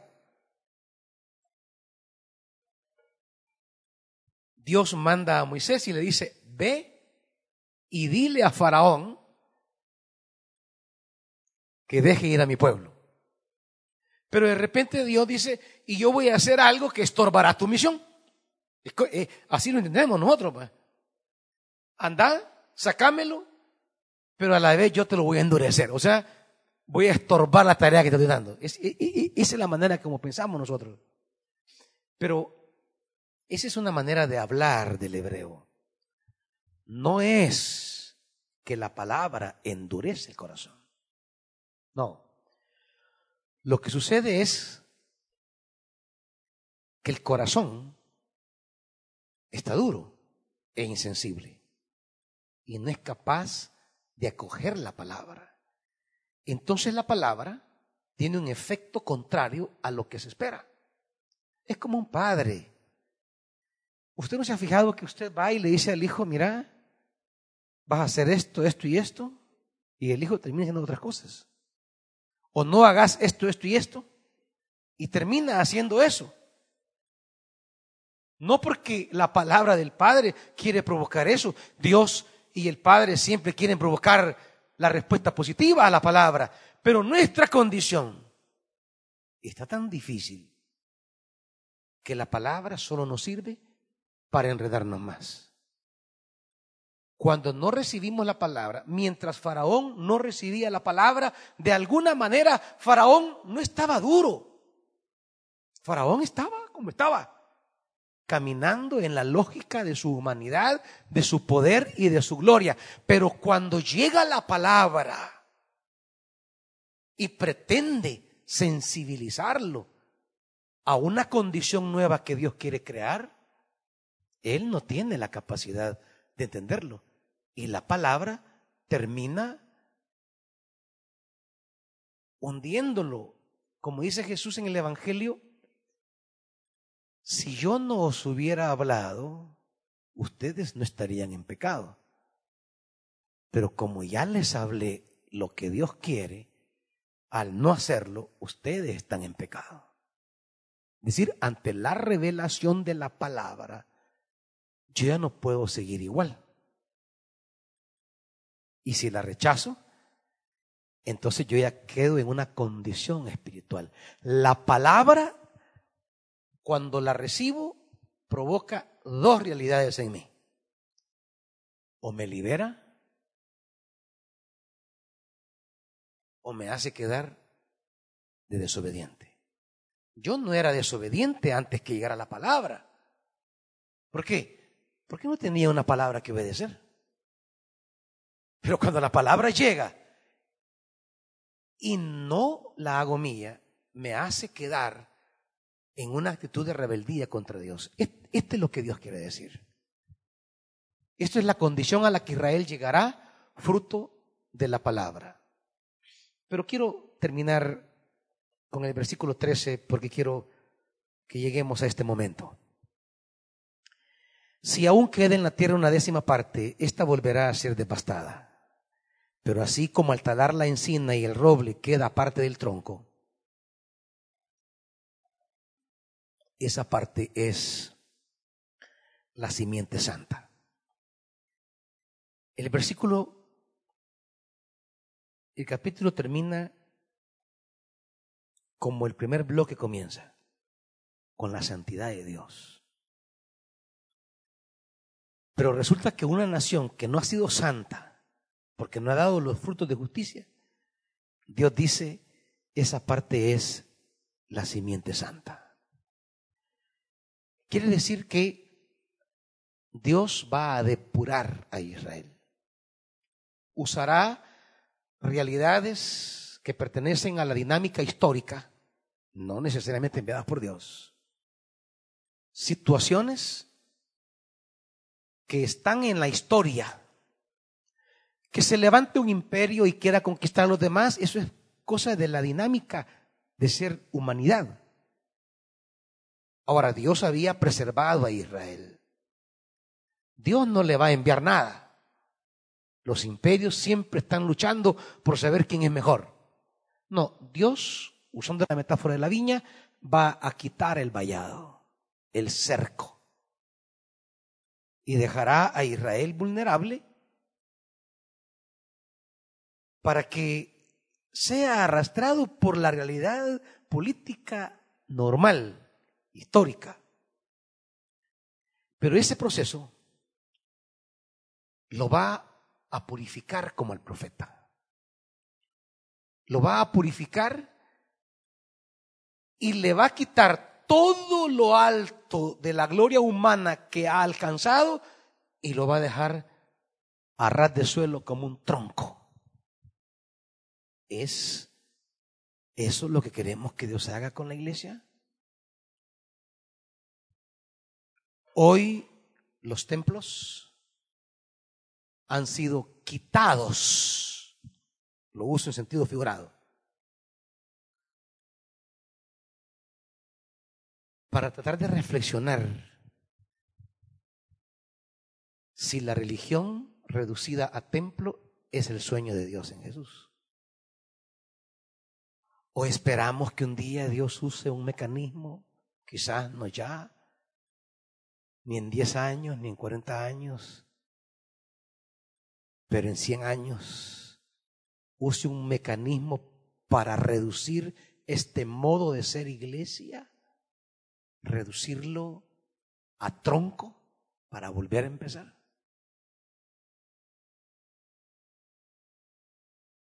Lo bueno sería reflexionar.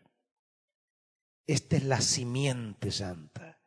El tronco es el vástago, la raíz. Y quiero terminar con el capítulo que termina este bloque de Isaías, porque este es un bloque que se llama eh, eh, se me olvida el bloque, el bloque eh, del que ha nacido, eh, del 714, de Emmanuel se llama, el bloque de Emmanuel es del capítulo 6 al 11. Del tronco, o sea, de este tronco que hemos quedado en el 6.13, ¿me van siguiendo? de este tronco brotará un retoño. Un vástago nacerá de sus raíces. El Espíritu del Señor reposará sobre él. Espíritu de sabiduría y de entendimiento. Espíritu de consejo y de poder. Espíritu de conocimiento y de temor de Dios. Estamos hablando de ese tronco. Él se deleitará en el temor del Señor, no juzgará según las apariencias, ni decidirá por lo que oiga decir. Eso le decían a Jesús en el Evangelio, ¿se acuerdan? Tú que no juzgas por las apariencias. Cuatro, sino que juzgará con justicia a los desvalidos. Dará un fallo justo en favor de los pobres de la tierra. Este es el tronco que Dios quiere. Es esto con lo que Dios quiere que empecemos. Este es el fruto que Dios anhela, iglesia. Destruirá la tierra con la vara de su boca y matará al malvado con el aliento de sus labios. La justicia será el cinto de sus lomos y la fidelidad el ceñidor de su cintura.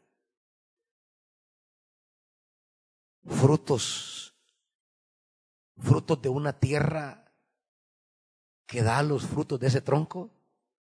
Seis, el lobo vivirá con el cordero, el leopardo echará, se echará con el cabrito.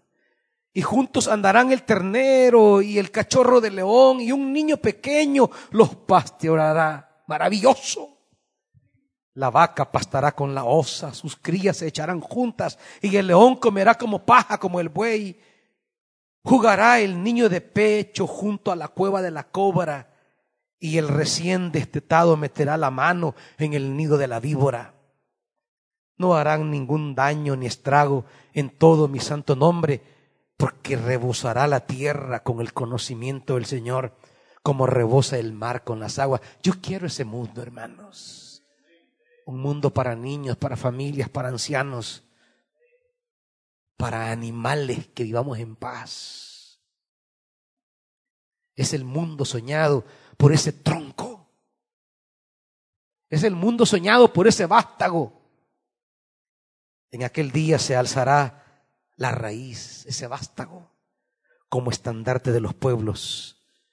Hacia él correrán las naciones y glorioso será el lugar donde repose. En aquel día el Señor volverá a extender su mano para recuperar el remanente de su pueblo.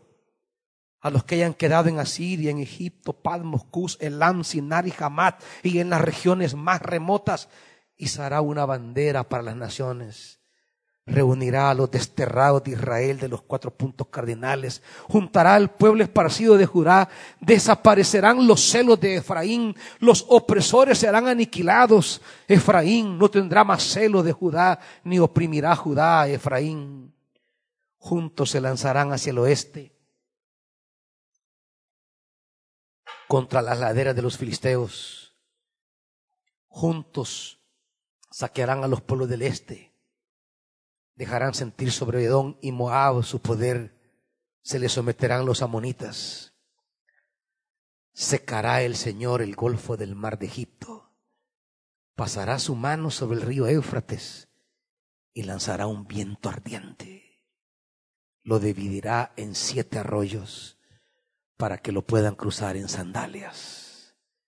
Para el remanente de su pueblo, para los que hayan quedado de Asiria, habrá un camino como lo hubo para Israel cuando salió de Egipto. Por eso hablábamos del Salmo. Habrá un camino.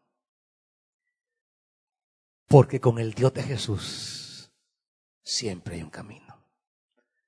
Aunque nos encontremos en el día más crítico, en ese día de la tumba cerrada, sellada y guardada, y todas nuestras posibilidades se hayan desplomado y ya no hayamos nada que hacer y nos encontremos en realidades humanas que sobrepasan nuestra capacidad, siempre habrá un camino. Siempre habrá un camino. Pero ¿Habrá un pueblo que le quiera dar a Dios el fruto que él quiere? Quizá le pediremos a Dios esta noche, haz camino donde no hay. Pero también tenemos que comprometernos. Hermanos, para Dios nada es imposible. El Dios que descendió esa madrugada en ese nuevo amanecer, no solo amaneció ese día primero, esa fue una aurora en toda la historia. Allí amaneció una nueva creación. Ese Dios es el Dios que reina. Ese Jesús es el Dios que vive. Pero que así como vive para abrir caminos, también vive para reclamar a su iglesia frutos los frutos de su santidad, los de su gloria, que son justicia, amor, vida, paz, una iglesia que trabaje para este sueño de Dios. Este es el sueño de Dios, capítulo 11 de Isaías, es lo que Dios anhela. Por eso Jesús, de una manera simbólica en la tentación, dice el Evangelio, y estaba ahí con las fieras. Porque es el comienzo de esta promesa maravillosa. Y hacia allá vamos. Pero mientras vamos, vayamos sembrando reino, obras de reino, frutos de reino. No vamos haciendo reinos, vamos sembrando el único reino al que nos debemos el reino de Dios en Jesús. Oremos, amados. Padre, en el nombre de Jesús, retoño verdadero, tronco verdadero, ese que te dio frutos y al que hemos decidido seguir y creer. Aquí estamos, Dios reconociendo que cuántas veces nos ha seducido la gloria de los hombres, que nos encontramos muchas veces en la disyuntiva de Jesús y a diferencia de Jesús, si nos dejamos llevar. Padre, estamos llenos de pastores y pastoras a las que le, les han enseñado que deben ser gloriosos y grandiosos como el mundo.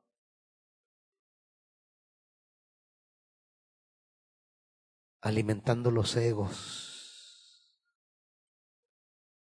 y alimentando la lógica del mundo en nuestras mentes. Padre, Ayúdanos a tener la valentía de renunciar a modelos que no marchan con la justicia.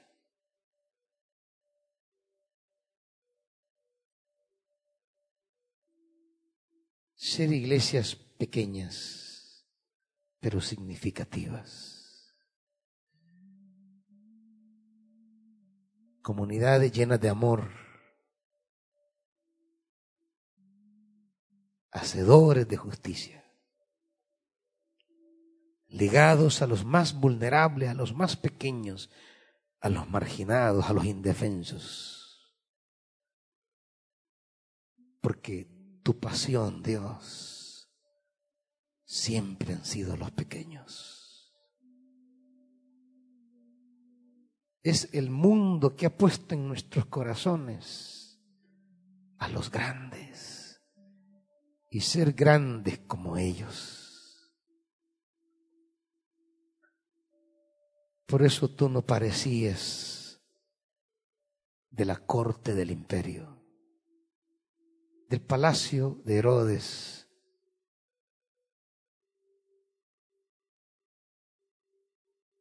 no parecías emisario de Pilato.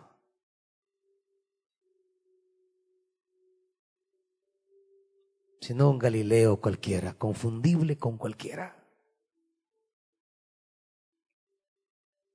Nosotros hemos construido una iglesia que quiere parecerse a los grandes y poderosos, a los ricos y famosos. Ayúdanos a hacer una iglesia que se parezca a los pequeños. Porque eso has amado tú desde siempre. Un mundo desde los pequeños. Desde allí, dice el salmista, construiste la fortaleza. Desde los pequeños. Es la vid que deseas. Es la vid que queremos ser que nosotros como Betania, Dios en primer lugar, a través de todo el proceso que nos has traído de reorientación de nuestras agendas ministeriales, ayúdanos a mantenernos fieles a este retoño llamado Jesús y a potenciar a recrear nuevos modos en pleno siglo XXI de ser iglesia. Solo así, con ese compromiso,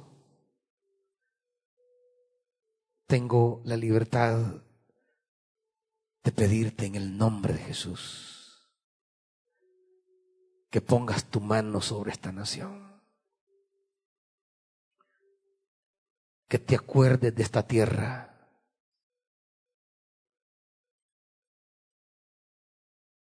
Esta tierra que tocó tu hijo para traer sanidad. Que aunque los poderes que patrocinan la muerte han tenido éxito, Padre, una vez más, resucita este mundo. Allí cuando pareció que esas élites poderosas habían triunfado sepultando al Nazareno, tú lo levantaste. Una vez más, Dios.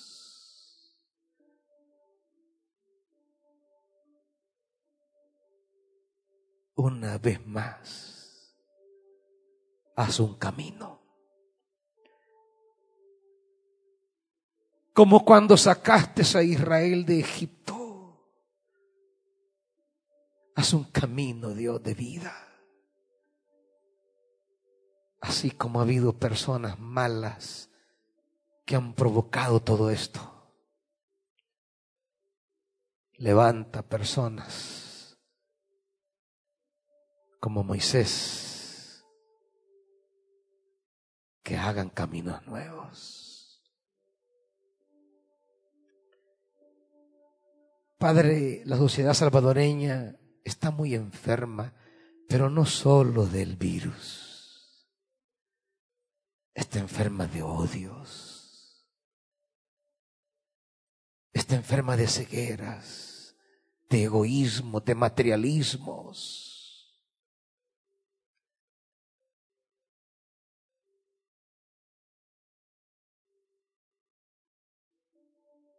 la muerte es la solución que muchos proponen. Porque estamos enfermos, Dios. Una guerra de 12 años y crímenes de pandillas de 15 años nos han hecho ver la muerte como natural. Y hablamos de matar con una facilidad.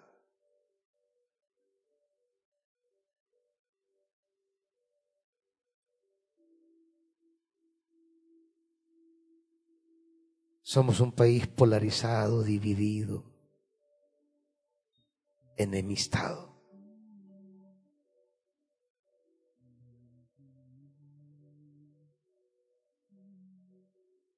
Padre,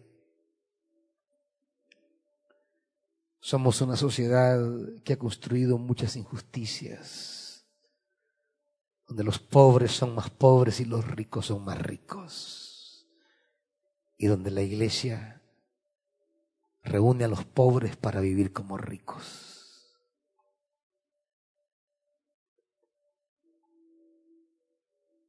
Padre, ayúdanos, ayúdanos,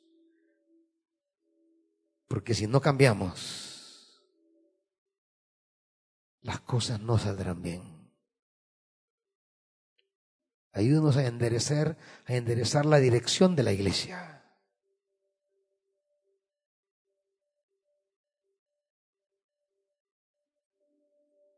En un mundo que odia al que no es como él. Personas que detestan a los que son diferentes. La religión nos ha llenado de tantos prejuicios que se ha enfriado tu amor.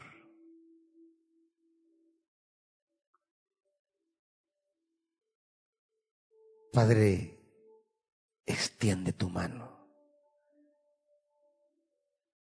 Detén este virus.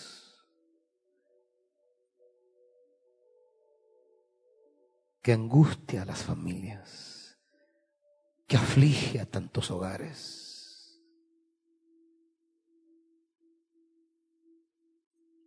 Esa gente que por su vocación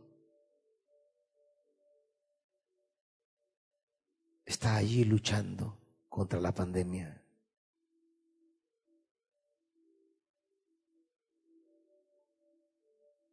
Extiende tu mano ese manto del que habla Isaías, Dios. Ese manto que esa mujer dijo si tocare su manto.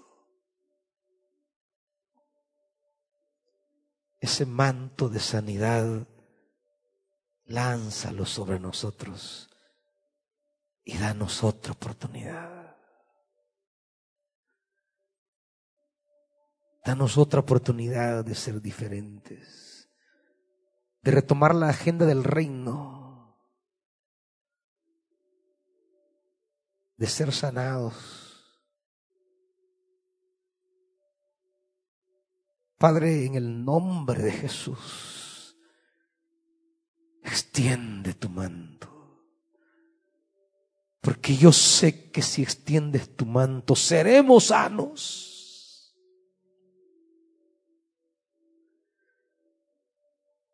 Danos otra oportunidad.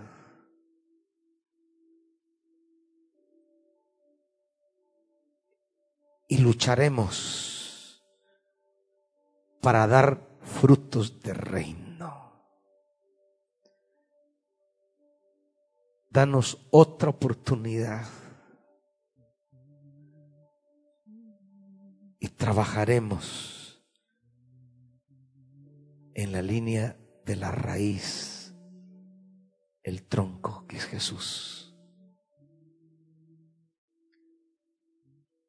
Soñando y trabajando por una sociedad como la que tú dices en tu palabra.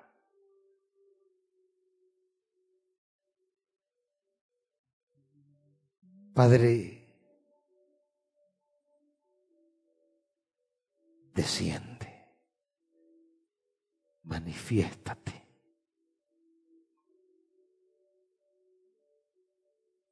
Vuélvenos a ti.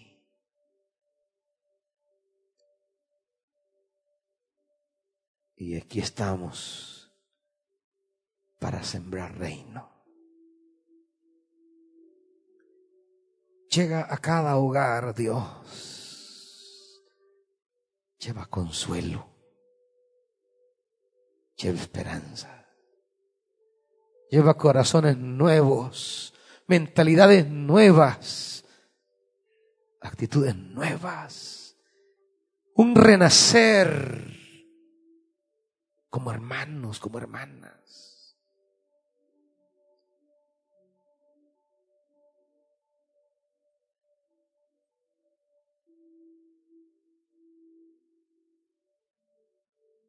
Donde hay necesidad de Dios, abra su mano, llénenos de su bondad.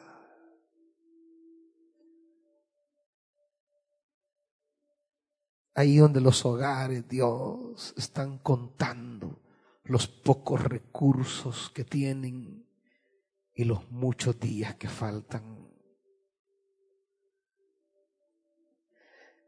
Acuérdese de nosotros. No hemos obrado como teníamos que haberlo hecho. A veces la gloria humana nos ha seducido.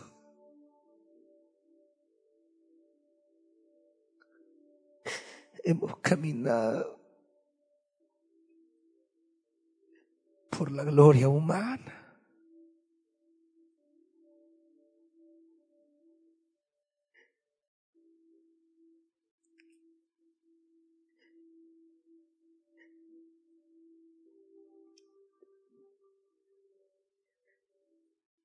Llénenos de su misericordia, de su bondad. Acuérdese que somos como neblina, como polvo.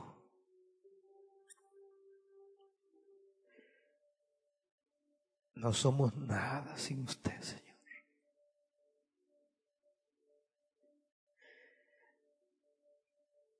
Nuestras familias en las comunidades ya no aguantan.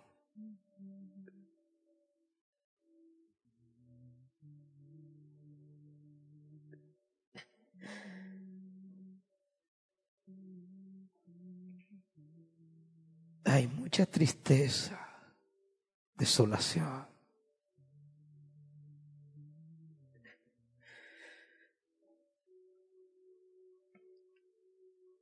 Muchas familias, Dios, que dependen de sus ventas. Tienen miedo sobre su futuro. No saben cómo van a comenzar de nuevo.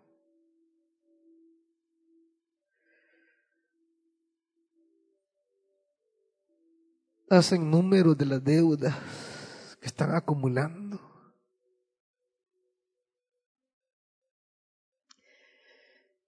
Dios por ellos, por esos pequeños, acuérdate.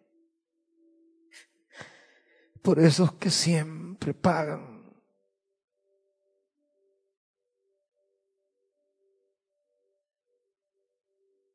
Por esos que siempre ponen los muertos.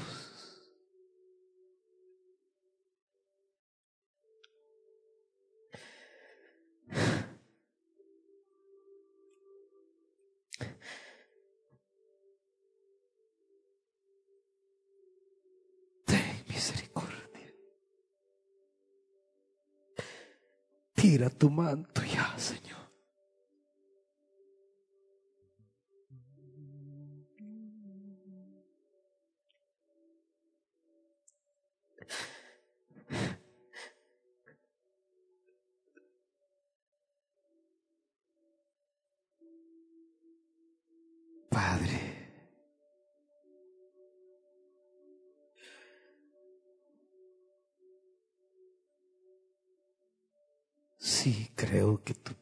Descender.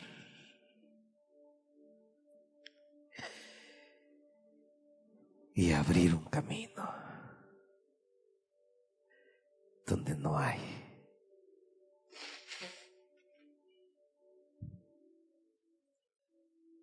Yo creo que tú siempre tienes nuevos caminos para que esta humanidad descubra la vida.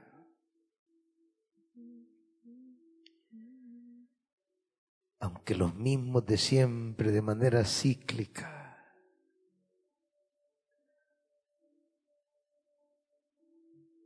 siembren muerte.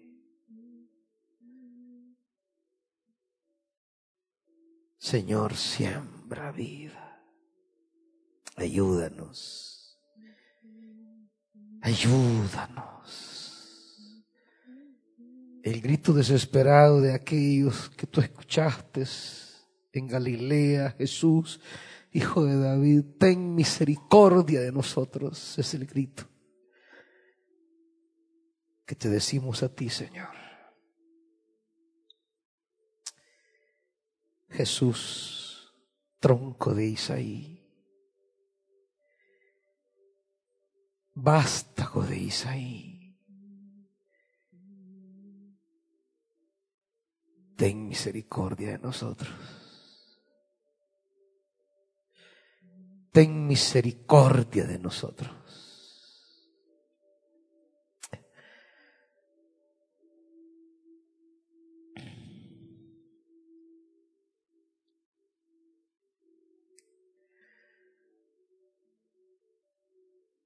En Cristo Jesús.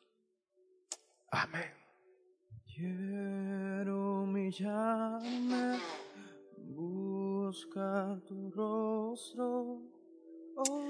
Que Dios les bendiga, hermanos y hermanas. Tengamos una fe inquebrantable. Que Dios abrirá caminos. Vamos a salir de este Egipto. Todos, sus familias, sus hijos el Señor le bendiga.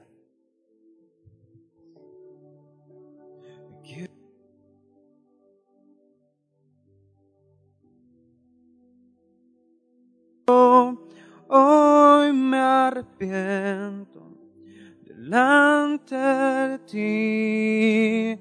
Vengo a invocarte, inclina tu oído escucha y perdona mi rebelión. Sana nuestra tierra. Sana nuestra tierra. Vengo a ti, guíame santifícame en ti. Yo quiero andar en tu verdad, tómame, abrázame. Corazón hoy vuelve a ti. Quiero humillarme, buscar tu rostro. Hoy me de ti. Vengo a invocarte, inclina tu oído, escucha y perdona mi rebelión. Sana nuestra tierra. Sana nuestra tierra.